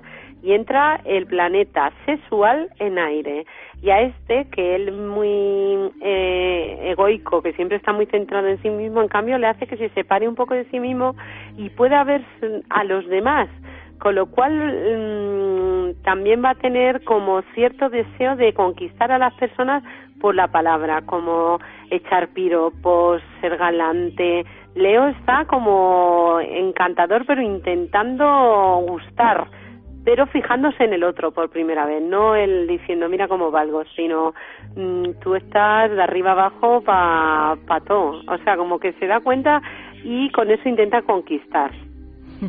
Virgo, del 24 de agosto al 21 de septiembre. Bueno, pues este este viernes, o sea, mañana ya pueden salir todos a las calles, da el do de pecho de machote a lo cuadra Salcedo. Vamos, Madre con mía. jabalina en mano, ¿Pero que, esta eso? jabalina puede estar entre las piernas o al revés, o que se la o que lleve una concha que ni el nacimiento de Venus. Porque está machote, machote, sea hombre o mujer. El, este viernes, porque está en el grado 29, que es el máximo grado de acción de Marte, para pasar ya Marte a Libra el, el sábado. Entonces, este viernes va por todas y luego ya decae. Pero mañana tiene un momento altísimo. Bueno, Que- yo al único Virgo que conozco es mi hermano que tiene un año. Pues yo creo que... Yo, mi primo, fíjate, mi primo, que, que yo pensaba que tenía una vida muy tranquila, pero que se le va a acabar este fin de Se le va a semana. bueno, pues muy bien, No, le va a venir muy bien, le va a venir muy bien. Libra, del 22 de septiembre al 22 de octubre. Bueno, Libra, ya os digo que ha entrado Marte en su signo y hay una conjunción con Ceres. Viene el caballero galante o la dama encantadora. Bueno. Viene, bueno, mm, lleno de impulso. Le, este, esta posición de Libra les gusta mucho los tríos. Siempre están compitiendo a tres, o sea, como a ver cómo me lo hago. O también hacen mucho el de mm, comer y de- o no comer, ni come ni deja comer, o sea, como el perro del hortelano. Pero el lado positivo es que son que vienen como galantes, impetuosos, llenos de esgrima mental y verbal. Es como está mm, ajedrez eh, erótico. Pues todo esto lo va a tener Libra, tanto hombres como mujeres. Y las mujeres van a estar mucho más mm, conquistadoras de lo que suelen ser ellas, porque la Libra es bastante que espera que la entren, ¿no? Que, que sabe atraer, mm, pues ella va a tomar iniciativas. Muy buen signo, ese es el mejor Oye, me sexual. parece una semana estupenda en general esta, Sí, ¿no? ha mejorado al aire. No, Aries no. Aries, no. Aries no. Ah, Eva, es verdad. No, Aries no. Aries está muy grande, pero ahora, Sí, no, no, eh, ahora he es que caído, este he caído en con Libra- todo el equipo. Bueno, Escorpio, del 23 de octubre al 22 de noviembre. Pues este también anda bastante contento porque ha salido Mercurio, que pasa a Sagitario y sale de su signo, sale hoy también. Entonces, ah, bueno, salió ayer. Entonces, ¿qué es lo que pasa? Que Escorpio es muy denso, muy intenso y muy profundo. Y ha estado muy investigador por Mer- eh, Mercurio. Pero ahora, gracias a que se va, él se vuelve más relajado, más eh, menos eh, inquisidor y también y entonces hace que haga todo todo lo de su vida incluido lo sexual con muchas menos expectativas y sin quererlo saber todo absolutamente solo dejándose hacer. Va a estar en un momento de dejarse hacer Escorpio que es muy raro porque siempre quiere controlarlo todo. Entonces va a vivir nuevas sensaciones que es el dejarse hacer Sagitario, del 23 de noviembre al 21 de diciembre. Pues este es otro de los grandes junto a Libra, porque entra Mercurio, que es lo juguetón, lo juvenil, lo ocurrente, lo erótico, investigador y, curioso, y todo eso le entra a Sagitario más su Sol. Entonces está muy fantasioso, que le que quiere conocer todo, pero con diversión, que no se compromete con nada y en todos los sitios le gusta estar. También un poco bocazas, ¿eh? Pero bueno, se abre la boca mucho, a lo mejor le entra algo. Ah, bueno, claro. Capricornio, del 22 de diciembre al 20 de enero. Capricornio tiene un momento bueno hoy, mañana y pasado. Y luego ya eh, otra vez eh, baja. Está menos intenso porque se ha deshecho su conjunción con Venus, con lo cual está solo sensual y material. Tiene un momento mucho de, de querer reafirmarse por las cosas que, que va poseyendo. Menos estos dos días, que se muestra muy afectivo. Y Capricornio tampoco es un signo muy afectivo, pero al tener ahí la luna lleva dos días de que va a estar afectivo. Y luego se solo quiere que le den masajes que que le dejen dormir que como más sensual y que la pareja o con la persona que esté le, le cuide y le haga sentir el cuerpo pero sin hacer que él tome mm, protagonismo no sino él más recibir está esperando recibir Acuario, del 21 de enero al 21 de febrero. bueno, pues este sábado y hasta el lunes fenomenal, fenomenal. Mm, Este es el momento del aire al fin. Entonces eh, hay mucha comunicación, hay mucho impulso y deseo. Acuario coge el deseo con fuerza porque pasa la luna en un trígono con Marte. Entonces están deseando, deseando de que les hagan proposiciones de todo tipo. Y las van a hacer. Pues aprovecha porque solo dura el fin de semana. El lunes ya parece que se acaba. Vale, Sí. vale, pues nada. Eh, Tomo nota. Piscis, del 22 de febrero al 20 de marzo. Piscis eh, también eh, mejora por este Mercurio y de repente quiere concretar. Se acabó tanto misterio, ya no se va por ahí, sino quiere que le digan esto.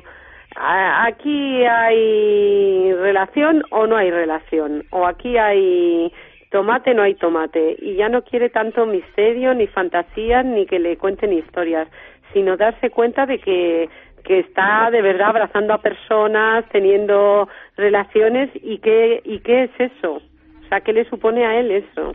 Eh, también está dándose cuenta que valora mucho a los compañeros y como cierto gusto por su propio sexo. Fíjate.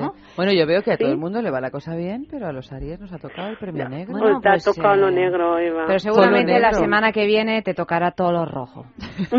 Seguro que sí. Aldegunda, que duermas bien con ese camisoncito de O que alogina no duermas, o que rígida, no o no duermas, haga, haz lo que, Eso, a ver si lo no que quieras. A ver si no duermes. y vosotras que tengáis buen eh, eh, puente, que no sé si os vais o qué lo que o lo que hagáis. Bueno, tú Ayanta no te vayas, tú Ayanta aprovecha a quedarte aquí a todo lo que yo te me, espera el fin de semana. Sí, yo me, me quedo aquí, me quedo aquí, efectivamente. Yo a mí como me va a ir fatal, me voy a, me voy a ir de aquí lo antes posible. Bueno, pues venga, a la siguiente nos no, quedamos las tres con ligas. Claro que jueves sí. viene. Con ligas Hablamos de nuestras Claro. ligas. Buenas noches, Un Aldegunda. Muchas gracias. Y antes de dar paso a los pastelitos calientes para las viejitas sin dientes, pues tengo que hablaros de la juguetería, esa boutique erótica que se encuentra en la travesía de San Mateo número 12 en Madrid. Podéis meteros en su página web www.lajugueteria.com porque os tengo que recordar la pregunta de toda la semana que se acaba en realidad hoy. ¿Cuál es la película con escena de sexo anal más famosa del cine? Podéis responder a nuestro correo electrónico sexo@esradio.fm o si no en Twitter eh, arroba es sexo radio o si no en Facebook en es sexo. Y el regalo es un juguetito erótico divino, un masajeador prostático que se llama Naughty Boy de Rocks Off. Pastelitos calientes para viejitas sin dientes. Pregona el pastelero. Hola pastelitos, buenas noches. Buenas noches, Ayanta. María Jesús, ¿cómo estás, querida? Muy bien, ¿y vosotras? Pues con el tiempo pegado vamos esta noche, ya ves cómo llegamos a Fíjate, estas fíjate, qué pena porque hoy vamos a hablar de magdalenas de manzana y canela. ¡Ay, qué rico! Es Cuéntanos. Súper, súper erótica la canela. claro, la canela es un superricas. afrodisíaco en sí mismo y además deben de estar tan ricas que nos erotizan seguro. Sí, sí, ah, muy ricas, muy ricas. Además, receta de dulces ilusiones. Mira, vamos a necesitar para esta receta. Bueno, eh, antes de nada, tengo que decir, salen 20 magdalenas. ¿Vale? Que es una cantidad bastante grande, pero mira, una vez que nos ponemos con la masa. Hombre, claro, no vamos nos a da hacer igual. seis. Nos da igual hacer Efectivamente. 5 que 20. Y si nos sobran, las podemos congelar y, y luego las vamos utilizando. Bueno, las tocamos vamos a, del a 10 congelador por cabeza. con- Claro, a 10 claro. por cabeza esta noche. O sea, que Claro. yo me como 10 magdalenas ahora te la gusto. Pero ¿eh? sin ningún problema. Vamos allá, cuéntanos cómo se hacen esas Mira. magdalenas. Vamos colgando la receta en Facebook. Mira, pues vamos a necesitar tres huevos, 250 gramos de azúcar, 250 mililitros de aceite de girasol, 250 mililitros de leche, una cucharadita de ralladura de limón, 350 gramos de harina, 16 gramos de levadura, una cucharadita de canela y dos manzanas. Y para espolvorear vamos a necesitar azúcar moreno y canela. Entonces empezamos precalentando, precalentando el horno a 200 grados con ventilador. Si nuestro horno no tiene ventilador, ¿vale? Eh, lo precalentamos a 220. ¿Vale? Entonces ahora, en un bol mezclamos el aceite, la leche y la ralladura de limón. Y en otro recipiente aparte mezclamos la harina, la levadura y la canela. Por otro lado, vamos a batir los huevos con el azúcar. Tenemos que batirlo un ratito, ¿vale? 10 minutos. ¿Por qué? Porque así nos van a quedar unas magdalenas más jugosas y más esponjosas. Entonces, 10 minutos, batimos. Pasado este tiempo, añadimos a la preparación el aceite, la leche y la ralladura de limón. Batimos otro poquito y, y- y le incorporamos la harina, la levadura y la canela.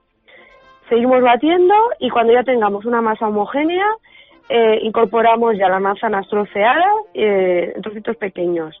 Y ahora rellenamos nuestras cápsulas de papel o de silicona, lo que tengamos, hasta dos tercios de su capacidad, ¿vale? No las rellenamos del todo para que no nos desborde la masa.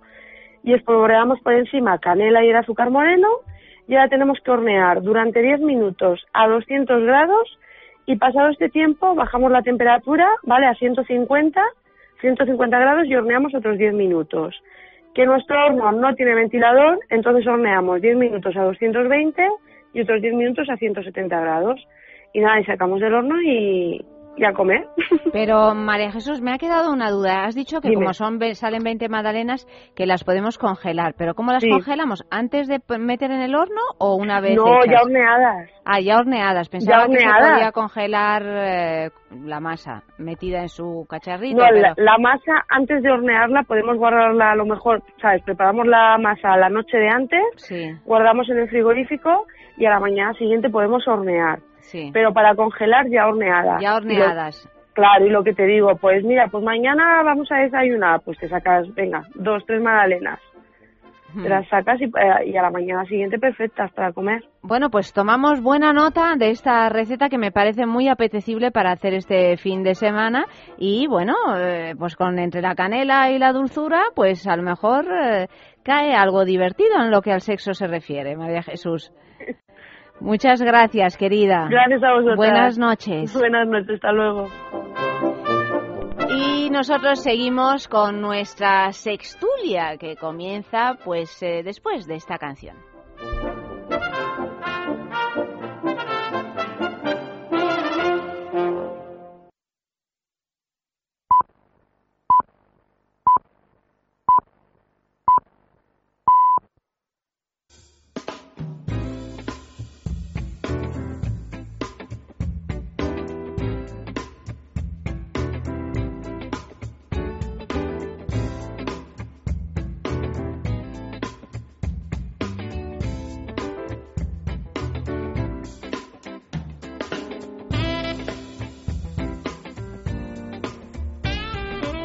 Ha llegado ya el momento de nuestra tertulia, de nuestra sextulia, donde vamos a analizar eh, las noticias más relevantes del informativo ardiente. Um, Eva, te iba a decir Sí. buenas noches, no sé para qué, que ya llevo contigo toda la vida. Bueno, buena- buenas noches. Buenas noches de nuevo. sí, Sí.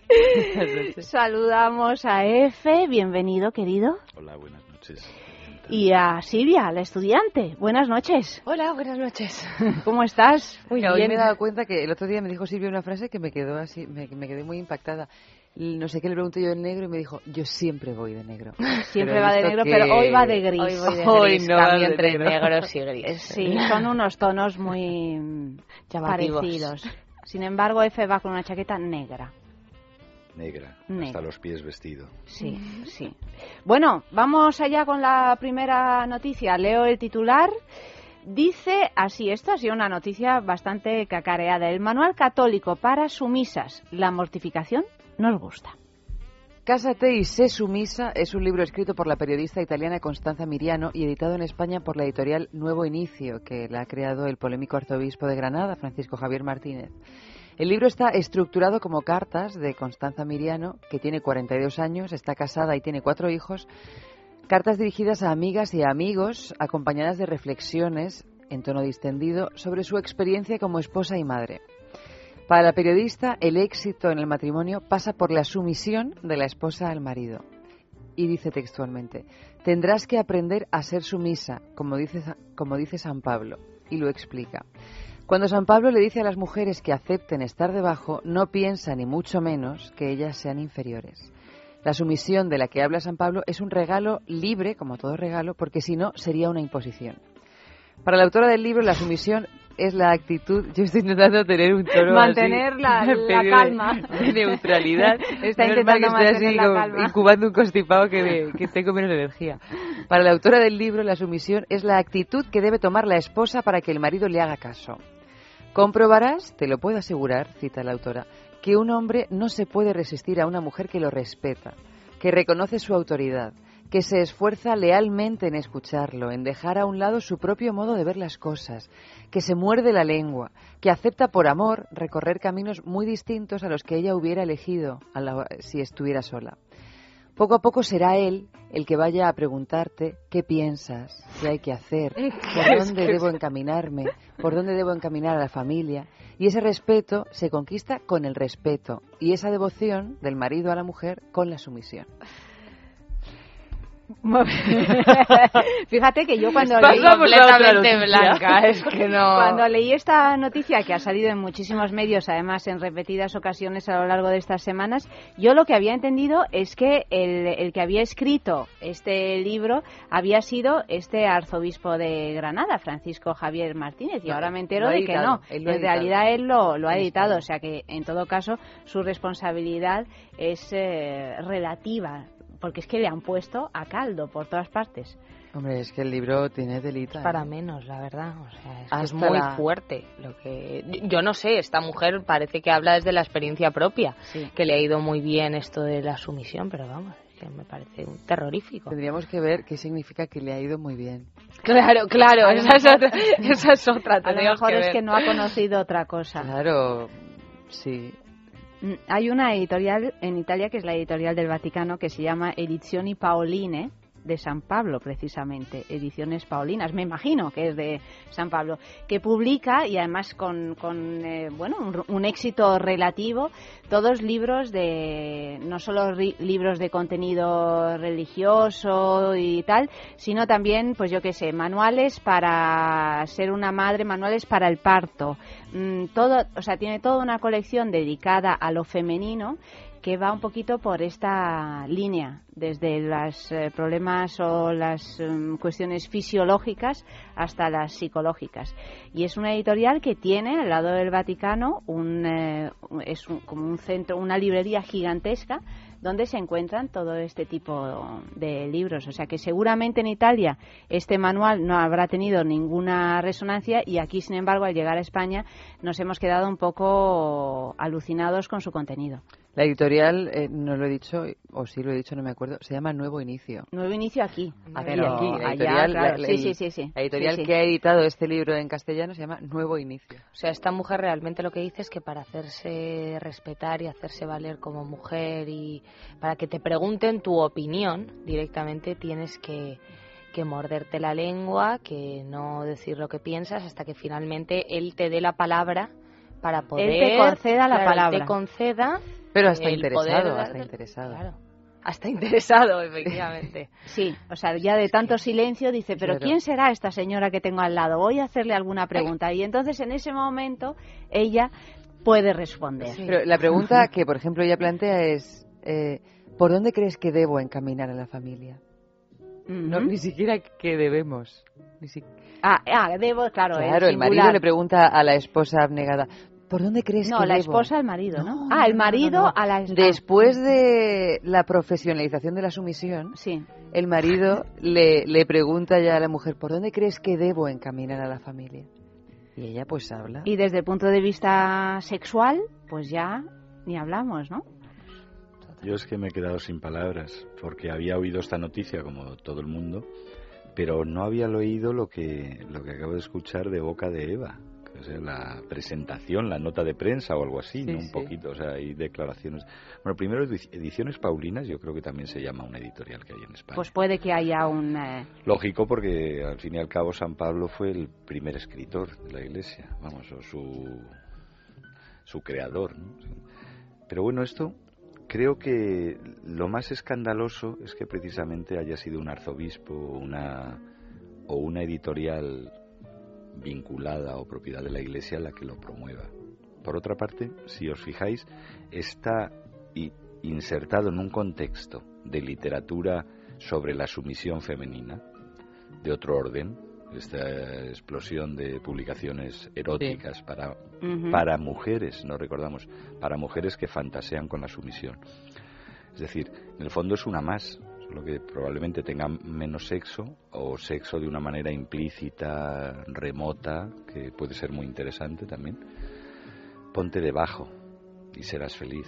Es decir, que lo que postula es una postura Lo que del pasa Kama es que Sutra. La, la- la diferencia es que en, en las novelas eróticas no vamos a volver a nombrar otra vez esa, esa novela que es la capitana de todas, eh, donde, donde se, se propone una sumisión como un elemento sexual excitante y que además la mujer eh, eh, propone y goza de, de ello. Aquí, claro, aquí estás hablando de una realidad, no hay una ficción. Entonces, claro, o sea, ahí hay un salto que Aunque es... sea varón, me he dado cuenta de la diferencia.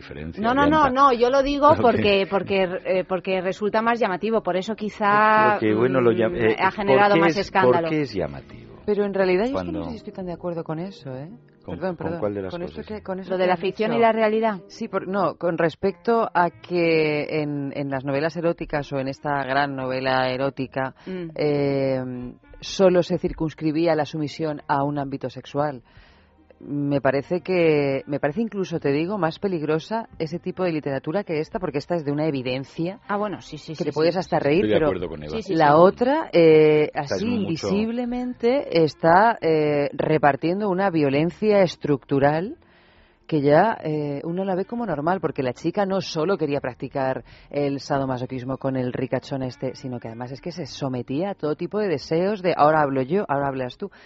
Pero claro, como estaba hipnotizada, estaba todo Es justificado. que eh, realmente es curioso cómo esto que se edita como un libro de no ficción, como una especie de breviario o, o guía para la esposa moderna, ¿eh? lo gracioso es lo de nuevo inicio y la modernidad que prescribe, ¿no? Bueno, pues resulte mucho más caricaturesco y chocante que las más delirantes fantasías sexuales que se proponen en, en toda esta esta invasión de novelas, ¿no? Que todas más o menos van en el mismo rollo, porque no es el erotismo ni el- es como si se limitara el nuevo erotismo literario femenino a asuntos de sumisión, porque yo no lo leí, pero vamos, solo repasando los títulos, las decenas de títulos que llegan cada día, Es todas así. son de lo mismo. Es una cosa, es como cuando les dio por el código da Vinci, la ecuación Dante, el misterio Monteverdi y la, la madre que nos parió a todos. Pero bueno, ¿qué cosas más curiosas veo? Ya aceptando la diferencia entre unas novelas y estas. Bueno, esta, al fin y al cabo, no deja de ser una opción. Una opción nada novedosa, una opción que lleva planteando la Iglesia siglos, milenios, claro, San Pablo. La pues iglesia ese- y las iglesias. Las iglesias, su tiempo. Y, y es, y es una opción, bueno, ha cambiado un poco a lo largo de la historia, según, bueno, como también ha cambiado la sexualidad, incluso eh, prácticas dentro de la iglesia. Y bueno, estas cosas, eh, pues la iglesia evoluciona y se adapta, ¿no? Más o menos a los tiempos, ¿no? Y supongo que su misión es perseverar en el ser, como un órgano que es, ¿no? Y es, es muy legítimo. Los estados y los imperios también lo hacen, más un imperio de Dios, pues es natural que lo haga. Que sorprende, ¿no? Si esto es, esto es como recordar algo que ya no se estila en Occidente, y Occidente al fin y al cabo siempre es la cuna de la Iglesia y su, su- sus santos lugares, ¿no? Pero ¿qué ocurre también? Que si lo ves como una opción dentro de una libertad de expresión, tampoco es para escandalizarse. Lo lógico es que la mayor parte de las mujeres de, de Occidente lo tomen con risa o con indiferencia. Habrá una parte que digan no, no, y seguro que hay algo que tiene, que, que tiene razón. Aparte del escándalo que sus- suscite o la ironía, porque en el, el mensaje es Be water, my friend, adáptate. Yo propondría que el siguiente título de estas ediciones Paulinas o Nuevo Inicio, que eso sí sería un nuevo inicio, aunque ya ha ocurrido en millones de matrimonios y sigue ocurriendo, es Cásate y sé sumiso. Porque el hombre también, a veces, adaptándose a una mujer, si le toca tal mujer, dominante, eh, controladora y tal, para que ese matrimonio sea, digamos, feliz o al menos eh, dure, lo que hace es, es eh, aquí viene una visita, pues lo que hace es ser sumiso. Yo he conocido a amigos, a parientes, a ancestros que se casaron y fueron sumisos y les fue aparentemente bien. No sé los secretos de su matrimonio. También es una opción. En realidad es la misma.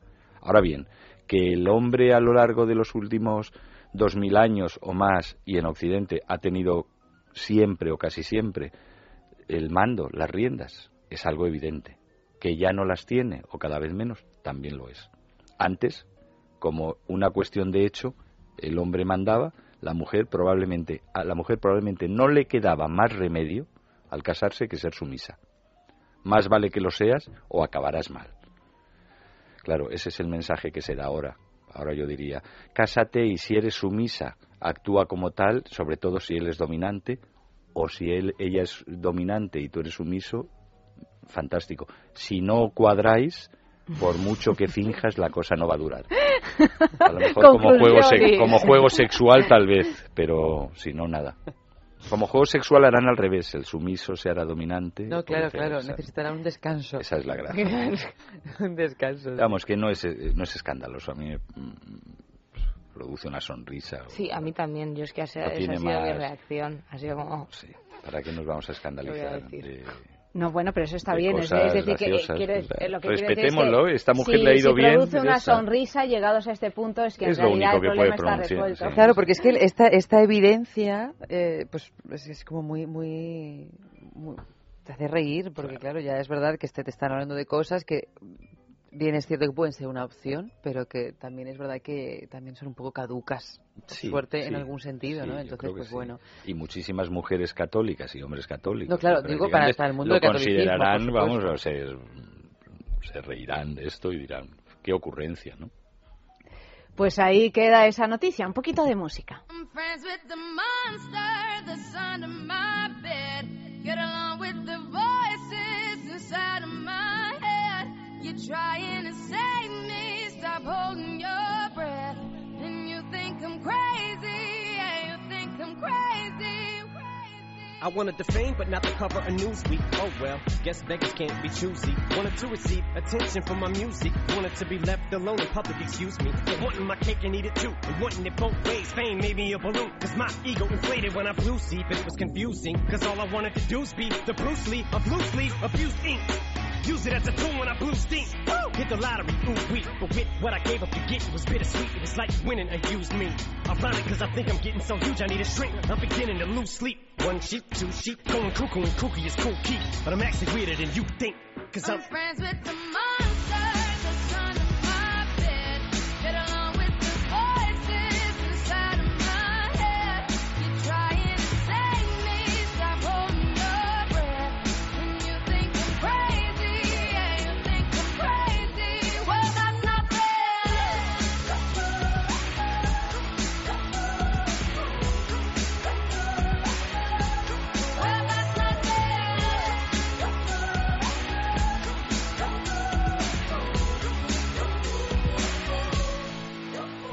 much of a poet, but I know somebody once told me to seize the moment and don't squander it. Cause you never know when it all could be over tomorrow, so I keep conjuring. Sometimes I wonder where these thoughts spawn from. Yeah, ponder it. Do you wonder? No wonder you're losing your mind the way it wanders. I think you've been wandering off down yonder and stumbled on to Jeff Van Vondren. Cause I need an interventionist to intervene between me and this monster and save me from myself and all this conflict. Cause of everything that I love killing me and I can't conquer it. My OCD's talking me in the head, keep knocking. Nobody's home, I'm sleepwalking. I'm just relaying what the voice in my head saying. Don't shoot the messenger, I'm just friends with the. monsters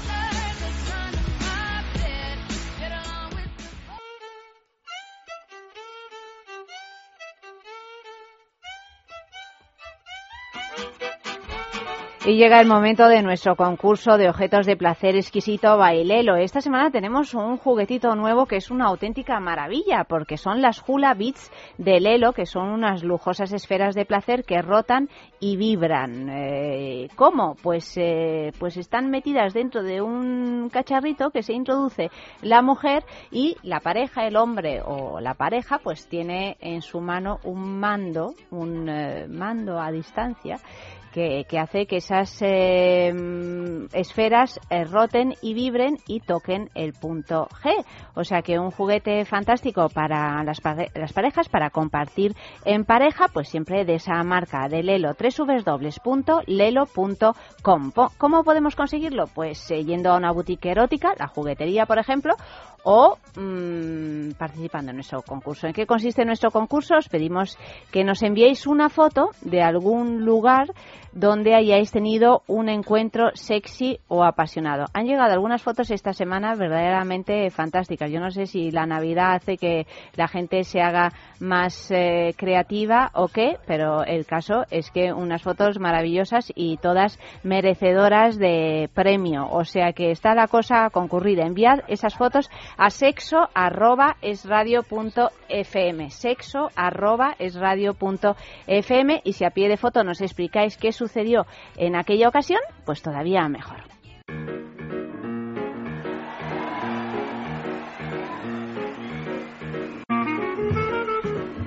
Otra noticia, la mujer que estuvo voluntariamente 12 años sin sexo. Es que esta noche va de periodistas Eh, así intrépidas. intrépidas. A ver, vamos a ver. Sophie Fontanel, periodista y escritora francesa, describe en el libro El deseo, en España editado por Lumen, su experiencia evitando las relaciones sexuales porque no le hacían feliz.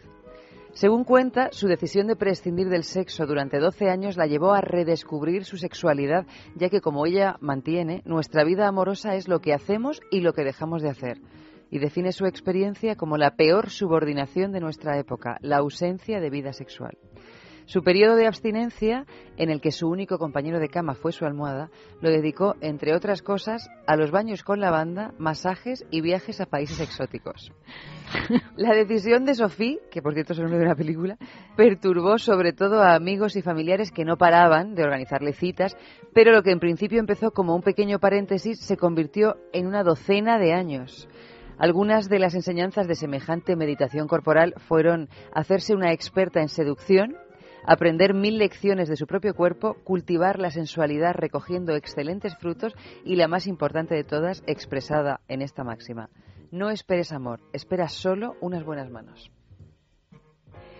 Bueno, la decisión de Sophie, qué buena película Sí, aquella. además se llevó el Oscar. se llevó, se llevó el Oscar Meryl Streep y además eh, tenía una parte muy dramática y otra parte que tenía que ver con el sex- sexo, porque era un trío.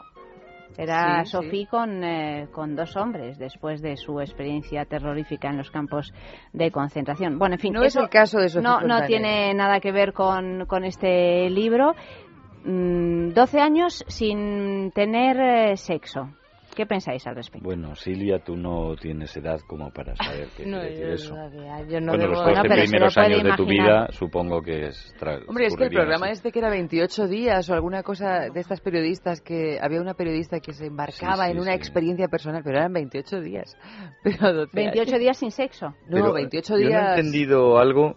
Era un programa de investigación que creo que se llamaba Sí, 28 sí. días, si es que una periodista, que siempre era la misma, se sumergía en una aventura. Podía ser, no sé, o sin sexo, o viviendo un lujo Ajá. exacerbado, o fumando porros o crack, o- no sé. Pero eran 28 Ya días. skinhead o sí, algo, cualquier cosa.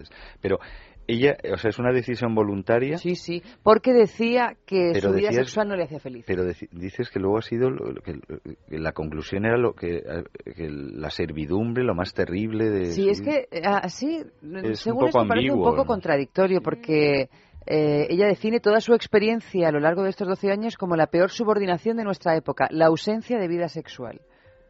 Y luego eh, termina, o sea, como la gran moraleja que ella nos, nos, nos comparte es, no esperes amor, espera solo unas buenas manos. Yo no sé si esto tiene que ver más con el onanismo, que, Claro, o que las que manos son las tuyas, las claro. manos son las de otra persona. Estamos acostumbrados a, a relacionar el sexo con, con una actividad en pareja. Muchas veces no es así.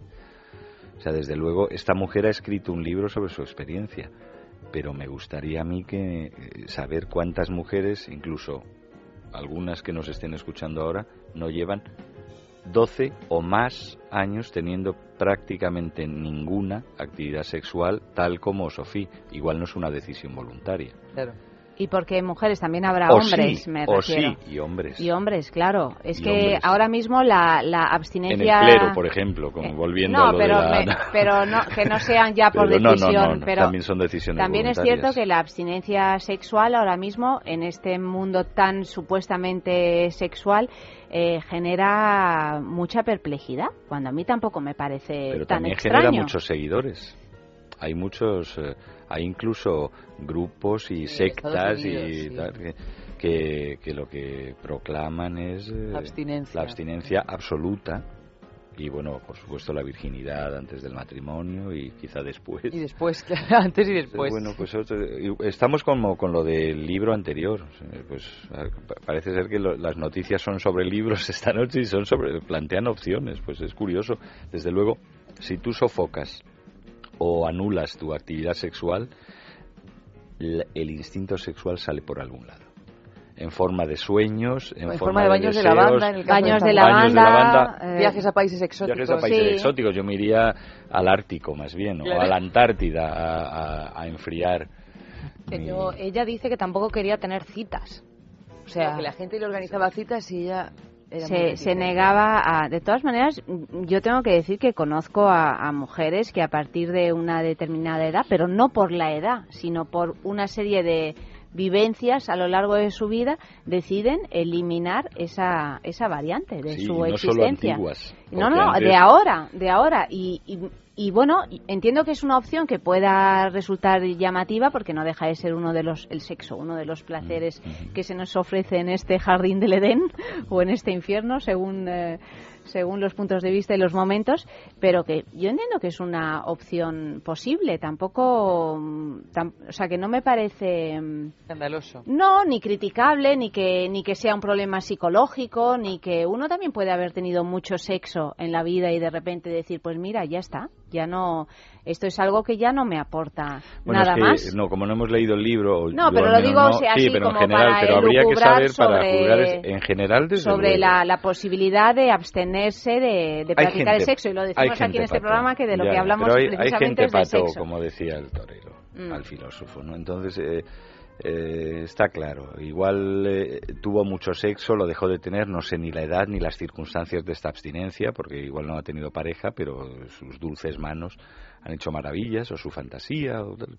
Pero no pasa nada. O sea, es que también hay personas que son más sexuales, porque el sexo no es que sea o, o deje de ser una fuente de placer que está ahí al alcance, por si te quieres, si quieres chapotear en ella o no, sino que es que es un instinto. Hay un instinto que personas- se manifiesta, es una respuesta Y hay fisiológica etapas también, y una y demanda hay- fisiológica, ¿no? Entonces hay, y hay etapas, exactamente. Y eh, la psique Y hay también, influye, parejas, ¿no? y también hay, parejas, que te pueden y incitar más o y menos a, a O sea, tener recordad sexo. cómo está la literatura llena de casos, la literatura y la, y la tradición oral, ¿no? Y el cine, de casos de mujeres de hace un par de generaciones, y en muchos sitios seguro que ocurre todavía, de que recomiendan a sus hijas, tú hija, prepárate para el encuentro de- del varón en la noche de bodas, aprieta los dientes, intenta quedarte embarazada de una y luego ya para adelante, ya te olvidas, ya liberada, imagínate, o sea. No, pero lo que dice F sobre la edad, o sea, también sería interesante ver qué edad tiene esta mujer, porque a mí, con 21 años, me privan 12 años de sexo, ahora justo que estoy empezando a conocer todo lo que puede ofrecer, o sea, yo me muero. Claro, por eso te decía que tú eh, con horrible. 21 años es que 12, Claro. 12 para tener sexo o para dejarlo de tener o para seguir en no, tu no carrera, funciona. pues es como una inmensidad de años. Ya para mí que estoy acabo parece de cumplir los 90, Los ya 90. 12 es prácticamente se pasa como en una semana. Esta mujer debe de andar, yo no sé cuántos años tiene, pero he visto la foto de la nota de prensa, debe de andar los 40 y más o menos. O sea que en 40 una en- época entre los 40 y los 50. en mitad del de de la modos, menú de degustación, ¿no? Yo Lo creo hecho, que sí. por pura observación del, del entorno es una opción más femenina que masculina. Bueno, hay Creo. varones Sí, extravagantes que también ¿Te refieres la voluntariedad de la...? O sea, porque uno se puede sí, ver abocado... Sí, la voluntariedad y, y- y la ausencia me de planto. deseo también. Sí. Seguro que a esta mujer le han, le han surgido más pretendientes o pretendientes sexuales durante esta época que jamás en su vida. Bueno, esa es otra, claro, pero Claro. consideráis que el hecho de finalmente cuando uno contiene una energía, en este caso es la energía sexual, pero podría ser, o sea, alguien está mm, a lo mejor 12 años eh, sin comer eh, dulces y, y al final de esos 12 años dice, y ahora Final del Ramadán. Cuaresma, bueno, sí. como hacen en el Ramadán, bueno, Bueno, precisamente en el Ramadán, Sí, tú, tú lo has dicho, esa, exacto, esa gran se dan fiesta el- la que gran hay, que- Pero- o sea, el contener una energía, en este caso la sexual, o cualquier tipo de energía durante un tiempo, puede hacer que eso se vaya haciendo Acumulando grande y, y, y que luego que sea algo A mí me gustaría leer su libro El año 13. El año El año 13. trece. se volvió loca Seguro que es interesante, porque, o sea, ahí está, porque aquí hablamos de mis 12 años y ahora qué. Y Pero, el pero yo lo digo ¿qué porque pasó? en el sexo tántrico, entre otras cosas, lo que hacen los varones es contener una energía. Sí, sí. es contener una llámalo, energía. Llámalo energía, sí, bueno, sí, también energía. eh, y- sí, para y otras- para para luego para para lograr un un, un, eh, un placer sexual mayor. Entre otras cosas. Entre otras cosas. Son ahorradores de energía. De todas Luego maneras, se dan pero, el pero gran puede capricho. ser, ¿no? puede ser. Este, mujer También habla- estamos acostumbrados a tenerlo todo y a tragarlo todo y a no Y sé, todo el una- rato, y todo el rato, a lo mejor. Pero claro, es que esta mujer es verdad lo que lo que decía Efe antes, esta mujer habla de que estuvo voluntariamente 12 años sin sexo, pero a mí me parece que sin sexo es sin sexo con alguien, porque Habla de sensualidad. habla de sensualidad, habla de que en estos años se hizo una experta en seducción y que aprendió mil lecciones de su propio cuerpo y a mí me parece que esas mil lecciones que aprendió, sobre todo teniendo en cuenta su máxima posterior, no esperes amor, espera solo unas buenas manos, tenía que ver con Es- el autoconocimiento es una y la manera de- de, autoexploración. concentrarse en sí misma y de seducir al otro sin darle nada a cambio. Como dice la clásica máxima, el amor es esquivo si se anhela y que tiene su, su corolario que como lo vayas persiguiendo te esquiva, pero como lo rehuyas te caza por la espalda. Entonces con el sexo es un poco así. Por eso decía que estoy seguro que si dijo, señores, y se colocó un, un cartelito en la cabeza, no tienen nada que hacer conmigo. Es imposible. Estoy en Ramadán durante 12 años, pues le habrán venido eh, machos merodeadores. y Esto es como cuando Amanda, aquel ¿no? millonario quería comprar la virginidad de Britney Spears por un millón de dólares. Eso, Hasta eso, que le dijeron eso. que llegaba tarde. Sí, hasta Pero que, que llevaba, que pues, llegaba tarde, Vamos, tarde, tarde, tarde, tardísimo. tarde, tarde, retarde, como dicen los argentinos. Retarde, sí, sí. De hecho, Pues yo creo sí. que casi nunca fue vi- virgen. No, quizá. yo creo que esta chica ya No. nació Ya con nació. eso, con eso Ya resuelto. nació siendo Britney Spears. Una cosa menos, ¿verdad? En la que Una pensar, cosa pues Claro que menos. Sí.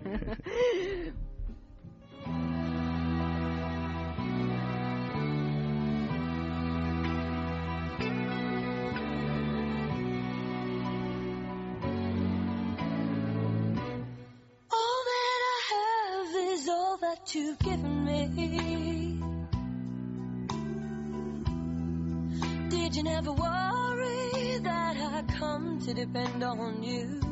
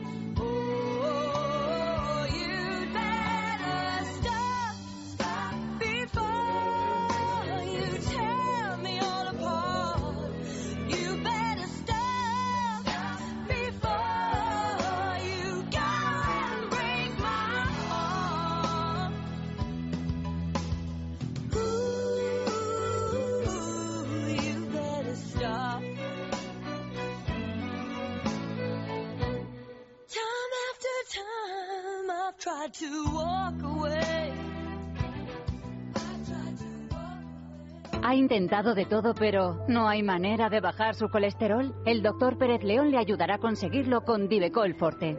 Divecol Forte ayuda a controlar y disminuir los niveles de colesterol de una forma más natural. Las propiedades de sus principios activos impiden su absorción en el intestino y ayudan a que el organismo lo elimine más rápidamente. Divecol Forte, de laboratorios.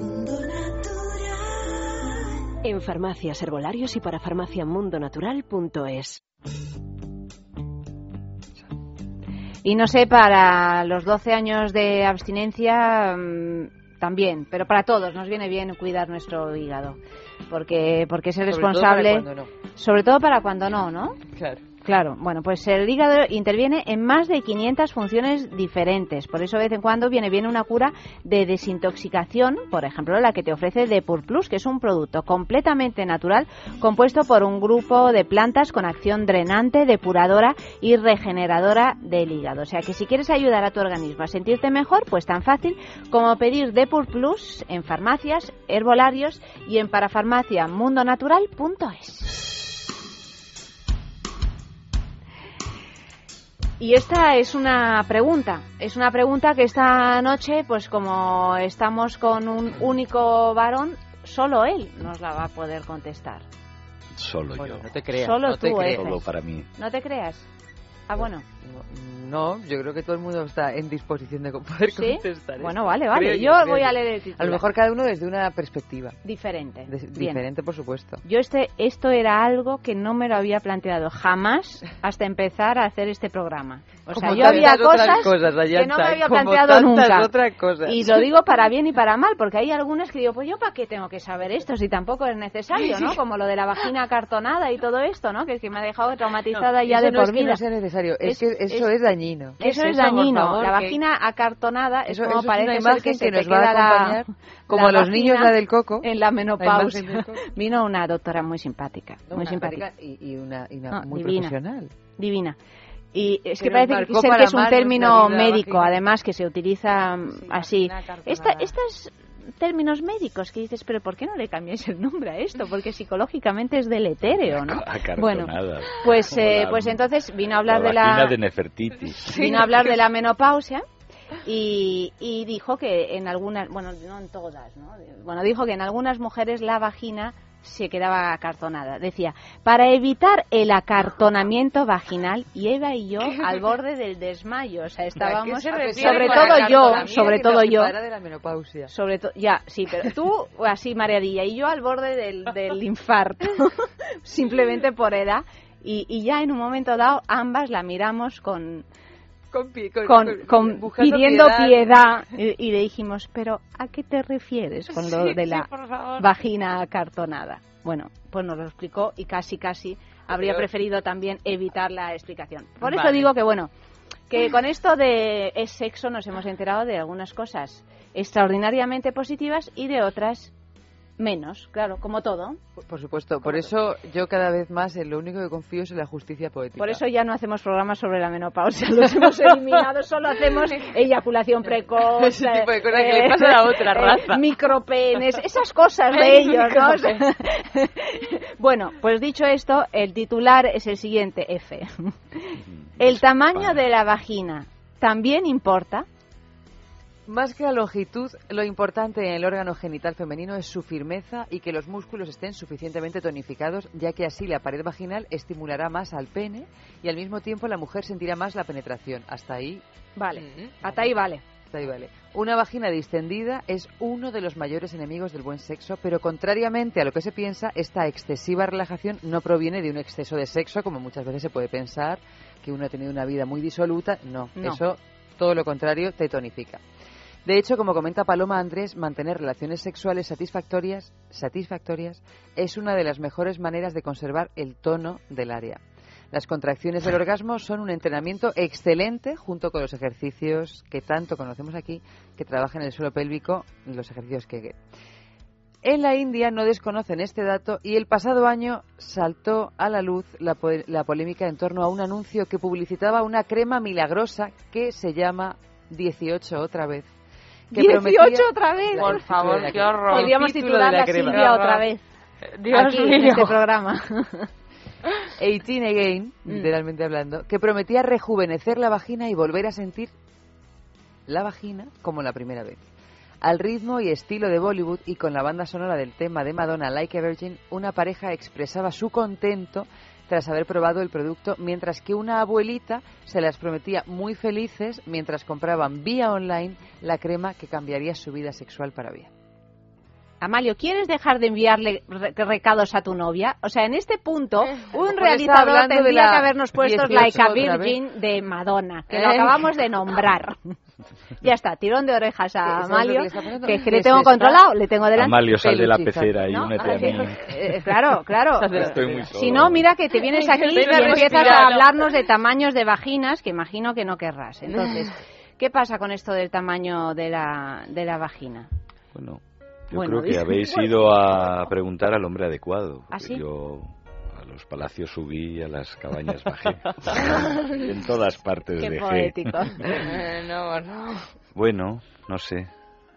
¿Nos riáis? No, Silencio. no, Si no. os reís, carcajeaos, que se note, que Claro, claro. los oyentes. Claro. Eh, bueno, no sé, para los primates tal vez importe muchísimo. O sea, que ellos tampoco le pueden dar mucho a la cabeza y para ellos el sexo es fricción y hormona y olfato y celo y excitación y procreación y bla, bla, bla. Pero, no sé, salvo casos verdaderamente exagerados, como ocurre con los macropenes o los micropenes, digamos que la, la desviación media, vamos así con estadística, ¿no?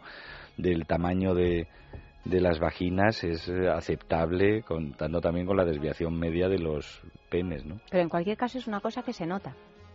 Se La, nota la medida, me refiero, es que Se claro, y no... Más- Pero- más que medida, supongo la, la holgura, ¿no? La, la holgura Bueno, quiere sí, decir si, pero si que la se nota. fricción casi es imposible, o sea, si estás ahí como si no sé, como que si estuvieras No, claro, y sí. tratando de ponerte un traje de seis tallas más, eh, pues es, claro, eso es eso puede ser un problema, ¿no? De todas formas, si no, si no exageramos tanto, si es una talla más, una talla menos, pues bueno. De todas formas, pasa como en tantas cosas relacionadas con el sexo, con la- el sexo de pareja, que es cuestión de, de acompasarse, o sea, por mucho, hay, y también de carácter del individuo. Hablo ahora del hombre, ¿eh? desde la perspectiva del hombre. Bueno, no es sé, lo que claro, queremos, queremos la perspectiva perspectiva de la mujer, pues claro, si padece el que su vagina por, por ausencia de tensión pélvica o por cualquier cosa, pues es incapaz de, de sujetar o de abrazarse al pene. Lo y que se dice tener gato. Tener gato Se dice tener Ah, gato. No sabía. Mm, Pero cu- la- cuando es capaz la, de- la agarradera Ah. se dice Pues tener a gato. mí lo de tener gato me da un poquito de Te da un poco de como gato, lo de ¿no? acartonarse. La- Las vaginas con los años se ajamonan o se acartonan. No, pero sí, Ahí, no, ahí, no ahí, por el amor Perdón, perdón por la... pero es que... Estoy- me estoy No, acordando. o sea, futuro tan turbio. No, es como No, lo que no, se dice de la mujer no, se amojama, o sea, jamona, que es una... También me parece una No, pero yo me he bordería quedado- suma, ¿no? Me he quedado muy tranquila, F, por lo siguiente, porque aquí dice que si, que si y, y lo decía también la, la doctora del acartonamiento vaginal, que si se seguía manteniendo, si se tenían relaciones sexuales frecuentes y ese músculo seguía Activo. activo y, y tal y cual, ya, ¿no? que, que realmente no se genera este problema. O sea Pero que una vez más, músculos, por otra parte, lo que hay que hacer es no tener 12 años de abstinencia sexual, sino Bueno, y todo si lo contrario. tienes, hacer ejercicios con la vagina, Sí, que aunque no sí. sea con Exacto. penetración, Sí. puedes hacer ejercicios Bueno, de todo tipo siempre de se ha hablado, dice que yo como no he cualquier tenido, órgano, si yo tú entre los palacios y las cabañas nunca se ha cruzado una mujer oriental de estas que parece que son famosas porque tanto porque Porque son capaces de- fisiología es por- también de porque dicen que por la tienen tienen la vagina más estrecha Maullan pero además vagina, maullan, ¿no? Sí. exacto. Sí. Pero en general, o sea, ya os digo que no, o sea, no sé, cuando habrá hombres que son muy, muy físicos, o sea, que lo suyo es la fricción pura, y mujeres que también. Si no, si el componente, aparte de amor y de las los otros eh, sen- sentidos implicados, es mental, pues eh, enfocar como que lo- la diferencia entre un buen coito y uno regular y otro mano, o sea, el, el grado de, de presión del gato, como tú decías, Ayanda, pues me parece una simplificación increíble. A mí una amiga me planteó una cosa que me ha estado dando vueltas a la cabeza que no me he podido, o sea, No que te- nunca que he te ha dejado aquí también traumatizada como lo de la vagina acartonada. O sea, tiene que ver, pero es un, un tema que yo nunca he conseguido realmente entender. Me dijo que su amante le decía que tenía una, una vagina preciosa. Pero Como una una- vagina preciosa o un, o un- Estéticamente. Bueno, un- no, o un no- no sé, pubis o sea, precioso. nunca ha sido capaz. Yo le preguntaba y le decía, pero ¿cómo, cómo precioso? O sea, ¿en qué, en qué se basa? ¿En ¿Qué- te basas? ¿Cuál es la la diferencia visto, entre una la fea y una bonita? ¿Sabes? Como que no... No podía entender, digo, es cuestión de depilación, es cuestión de... ¿Pero hablaba de vulva o de vagina? De vulva. Ah, hablaba de vulva, Sí, vale. no, es que no, como de conjunto. O sea, me decía que a él le encantaba practicar el sexo oral porque disfrutaba muchísimo con su vulva, vagina, lo que sea. Y que decía que era muy bonita. Que estaba ahí abajo y no para decirle, qué bonita, qué bonita. A mí, aparte de que eso me parecía bastante desagradable, que alguien estuviera diciendo, qué bonita. O sea, bastante raro. Como que no no me supo contestar cuando la pregunté, pero... Pero ¿por qué? Te dice qué es lo que le gusta, qué es lo que... Bueno, pero es que Pues yo te lo voy a decir. yo entiendo que, No, que, pero- pero es que que las vaginas, pero, como pero, los sí, penes. Silvia, las vaginas y como, como los las caras y como los tobillos y los, y las manos y Son los... Pero expresivas, van son- diferentes, tienen cada uno su, su expresividad, su, su cosita. Digo yo. O sea, Otra son- cosa es la vagina, que yo me quedaba No, la vagina, la ¿y vulva, la- sí, bueno, el, Bueno, sí, el conjunto. como estábamos hablando de vagina, Bueno, a saber qué palabra empleó. No, claro, a saber qué ¿no? efectivamente. Pero, claro. Sí, sí. Pero claro, la vulva, pues imagínate, pero si hay gente que se No hace sé, la yo cirugía estética en los labios menores. Pero que yo es una cosa que ya, ya vivo con la pregunta, digo, Tendré ¿tendré yo una una, vagina bonita. bonita? O sea, como que nunca, era una cosa que nunca me había preguntado. O sea, Lo era un importante problema es que encuentres que no. un hombre que considere que tienes la vulva bonita. a mí- Porque, a mí claro, desde esto- luego me parece Se atreva a decírtelo. Y se atreva a decírtelo, pero esto es tan subjetivo como... No, bueno, y me- a mí me bueno, o que a ti te desagradaría, parezca creo una vulva me- bonita la tuya. Pregúntaselo a tus amantes. Sí, claro. Le- En la segunda ¿qué te cita. parece mi vagina? O sea, es que me parece horrible. Pero vamos, como que me Pero preguntaba... es que es horrible fuera de contexto, pero en contexto es, es, es- este tipo de comentarios son siempre agradables Claro, para quien los eh, recibe. Otra cosa es que, claro, lo sacas de contexto y dices, bueno, qué cosa más Claro, absurda, pero ¿no? Pero- una objetividad a algo que es tan subjetivo como la belleza, aunque sea de una vulva, es, es que queda macarrónico. Claro, pero que yo es una cosa que es que no, o sea, había tenido otro tipo de preguntas. Pero no hay penes que te parezcan más bonitos y otros más feos. ¿O te parecen todos iguales? No, bueno, hay ciertas cosas que Bueno, pues es lo me mismo. hacen parecer más, por ejemplo, los circuncidados me parecen como más frescos, de alguna manera, Pero como claro, más pero eso es, es, limpios. eh, es tan- es completamente subjetivo, es tu gusto. Por lo tanto, Claro, pero prefieres no algo... sé, lo de la vagina como que me chocó y ya no puedo parar de preguntarme como ¿qué tipo de cara tendrá mi vagina para, o sea, no sé, es No como una cosa a, horrible. a Bob Esponja. No. Ay, por favor. pero porque, pero porque porque uno porque yo creo que está también esta cosa eh, eh, esta especie de mito donde la- parece que las vulvas son todas iguales y los penes son distintos cuando en realidad si uno se pone a mirar vulvas te das Pero es que cuenta no hay nada igual, es como que- los pechos, no hay un par de Son pechos tan iguales. distintos, no me digas que no, no había siempre Sí, también es porque añadido, igual antes no te había más pelo alrededor y tampoco se veía no tanto nos lo vemos. Sí, eso, Bueno, eso no que ha dicho. Eva. No Bueno, lo vemos, pero que no nos lo vemos tan fácilmente, el rostro, Claro. o nuestros pechos, o nuestra cadera, quiero decir... No, que pero lo que ha dicho Eva es que está claro que tú al depilar Claro, lo claro, expones más y entonces al estar expuesto la gente ve y opina. Claro, Claro, antes, era un se veía mucho una especie de pues de selva allí, de más o menos poblada, pero bueno, era algo que tampoco uno se paraba a investigar un poco más, pero desde el momento en que empiezas a podar y ya ves cómo Dios está compuesto mío. todo eso, pues claro, te das cuenta de que las vulvas son tan dispares como pueden Iguales, serlo los iguales. penes, Lo que pasa los es que el pene no se las puede narices. ocultar Pero el pene se Claro. ve, claro. Claro. Bueno, an- antes cuando se hacía el sexo a oscuras y casi sin desvestirse, supongo que todo era un ocultamiento. Claro, pero ahora incluso el hecho de que tenga más vello, menos vello, también es algo que lo hace más bonito, más feo.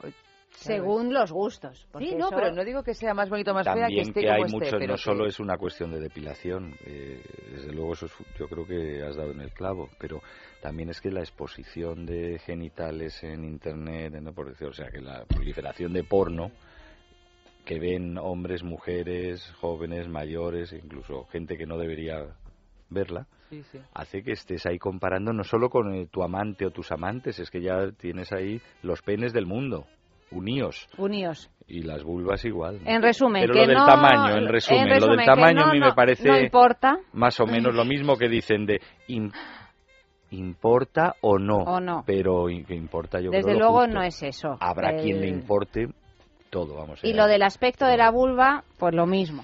O sea, Pues no hay que preocuparse. es posible que, que importe más y... el tamaño de la, vagina, el aspecto de la vulva, según para qué. El aspecto es más que el posible. tamaño. Y vamos, y no, ya no hablo por mí, yo intento no hablar por mí de estas cosas, ¿Según para qué? pero ¿En qué sentido? según para qué, pues por ejemplo para acercarte a él. A la El de generar aspecto. excitación, a lo mejor, ¿no? Que claro, lo- el tamaño, pues bueno. O sea, no igual. cabe duda que, o sea, somos somos muy sensibles y los hombres que somos muy visuales, además los varones, ¿no? Pero todos somos muy sensibles a lo que vemos. Y entonces el tener de cerca pues sí, pues inevitablemente no creo que te produzca la misma sensación si es una vulva bonita, como dicen, o muy bonita, o menos bonita, o aún menos bonita, o extravagante, o rara. tal. Vamos, digo yo que seguramente importa importa Ya- se ha quedado preocupada. de Desde la- luego la, desde luego o sea, la diferencia sí, pues ah, si te Yo- rayas te has rayado. Pero mira, seguro que No me habéis tranquilizado nada. Sigo con la Pero no, no, pregunta en la cabeza. Una cosa, ya que ya que me disparo, eh, no que seguramente las diferencias de aspecto, no seguramente, seguro, las diferencias de aspecto de la vulva son mucho mayores que las diferencias de tamaño de las vaginas. Ah, pensaba que de aspecto de La los variedad, también, no, no, la variedad, no, yo creo que eso es más o menos igual, al fin y al cabo es lo mismo. Luego la, la variedad ha de ser lo igual, hombre, una cosa, pero vamos, pene, vagina viene a ser una metamorfosis pero pero digo que la variedad de vulvas en su aspecto es mucho mayor que la variedad de tamaños de la vagina. Sí, puede ser.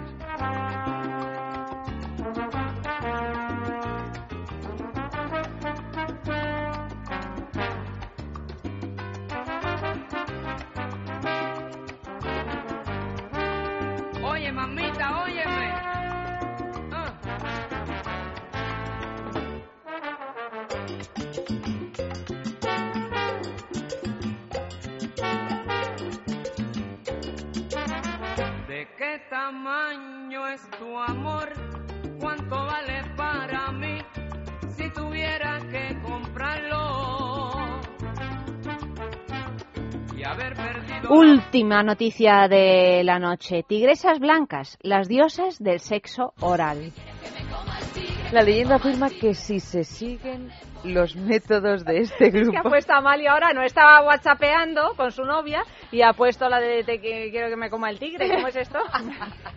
Pero Ya, no pues, hablamos todos los jueves de las tigresas blancas, o son las amarillas, o siempre... se- Anacondas era Lo he soñado. el- Lo has leído, ha salido en la prensa. Ah, puede ser.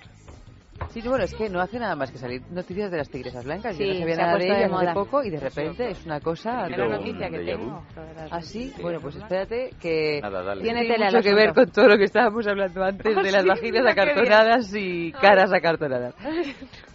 La leyenda afirma que si se siguen los métodos de estas tigresas blancas, una mujer puede rejuvenecer entre 5 y 15 años.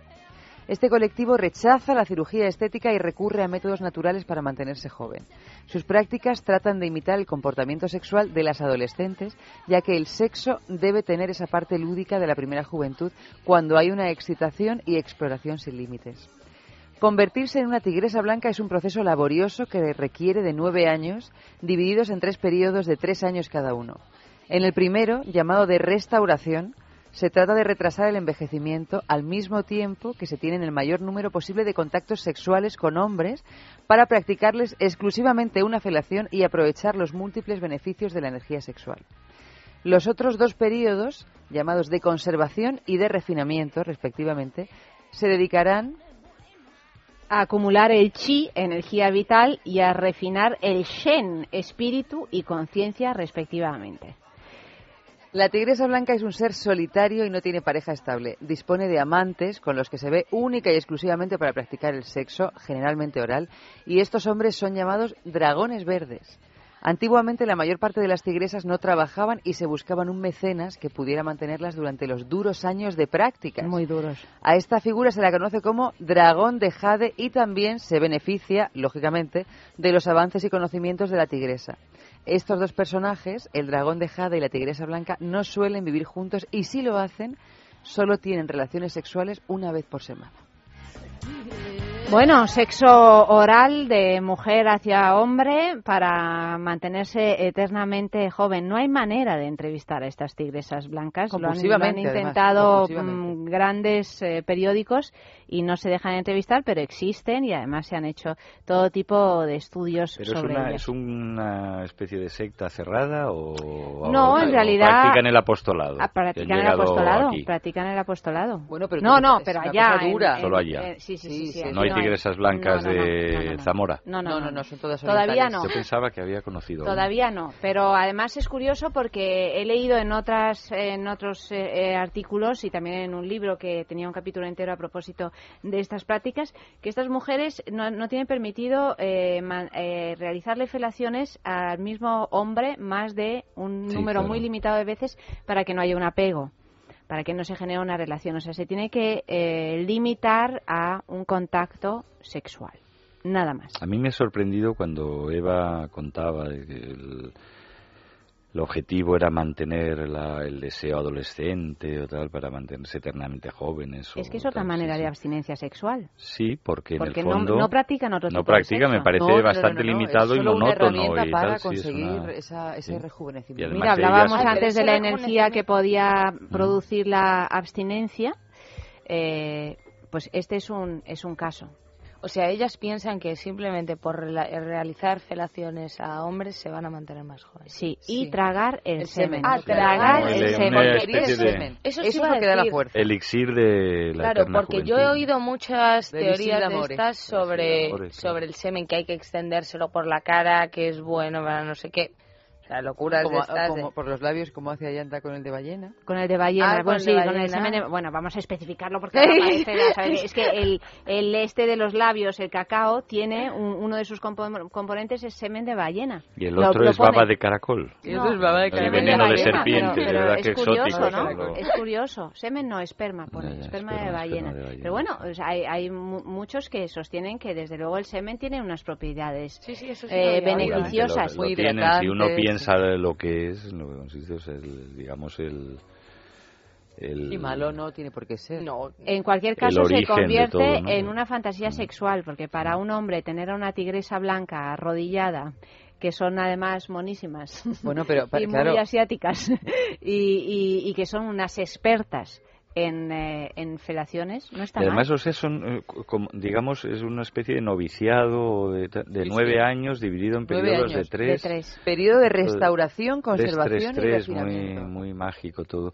Sí, es como un, ciertas carreras de alguna, la Sí. Universidad de. Almendralejo quizá quiera Licenciatura en organizar La de licenciatura en Wisconsin. también a Wisconsin. Bueno, Pero señores, hasta aquí hemos llegado ya. Yo ¿no? quiero decir una A ver, cosa a la ¿qué quieres audiencia, porque claro, las cosas de la radio, ¿no? uno escucha pero no ve. Sí, Y aprovechando que estoy solo aquí, rodeado de mujeres en esta mesa redonda, sí. quiero decir a los oyentes que tengo en la mesa, ju- junto a mí, cuatro mujeres bellísimas. Cuatro tigresas, Cada sin una, cada una de las tigresas tiene su color y, y su su aspecto muy muy diferente que las otras, pero son de verdad cuatro ejemplares lo más O notable. sea que lo has pasado bien. Yo siempre lo paso bien. De hecho, ya sabes que este es mi lugar favorito. Bueno, queridos, muchísimas gracias por habernos acompañado este en este ratito de radio. Silvia, buenas noches. Buenas noches. Efe, buenas noches. Buenas hasta noches, la próxima. y Eva, buenas Nosotros noches. nos vamos, buenas noches, con la canción de siempre, de todos los jueves. Que ya casi, Que ya casi es, es, es como una orden, es como una orden. Es como una orden al desorden. Sí. Vamos Friday a desordenarnos un poquito este fin de semana. Nada de abstención. No. Nada de Bueno, abstención. mm, Bueno, cada uno dice- haga lo que quiera, dice, pero ah, eh, los viernes te enamoras. Eso tú ya por donde lo quieras llevar. pues eso ya, es- ya es cosa. A modo tigresa blanco, a modo periodista de abstinencia de 12 años, eso ya cada cual. Lo que sea, pero eso sí, sin acartonamiento vaginal, Por que no nos gusta, por ¿eh? favor. Y sin ajamonamiento. Y sin- Clea Ballesteros en producción, Amalio Varela ha realizado este ¿Me programa. has hablado del corte de pelo, Amalio? Guapísimo. Ni del corte de pelo de Clea, guapísimos los dos, ni del corte de pelo de F, que es que han venido todos, todos, Pero eh, todos estupendos. Había una promoción de 3 por 1 Ha habido. Queridos, se nos acaba la semana, pero ya sabéis que a partir del lunes, como siempre, a las doce y media de la noche, es sexo, aquí mismo, en Es Radio.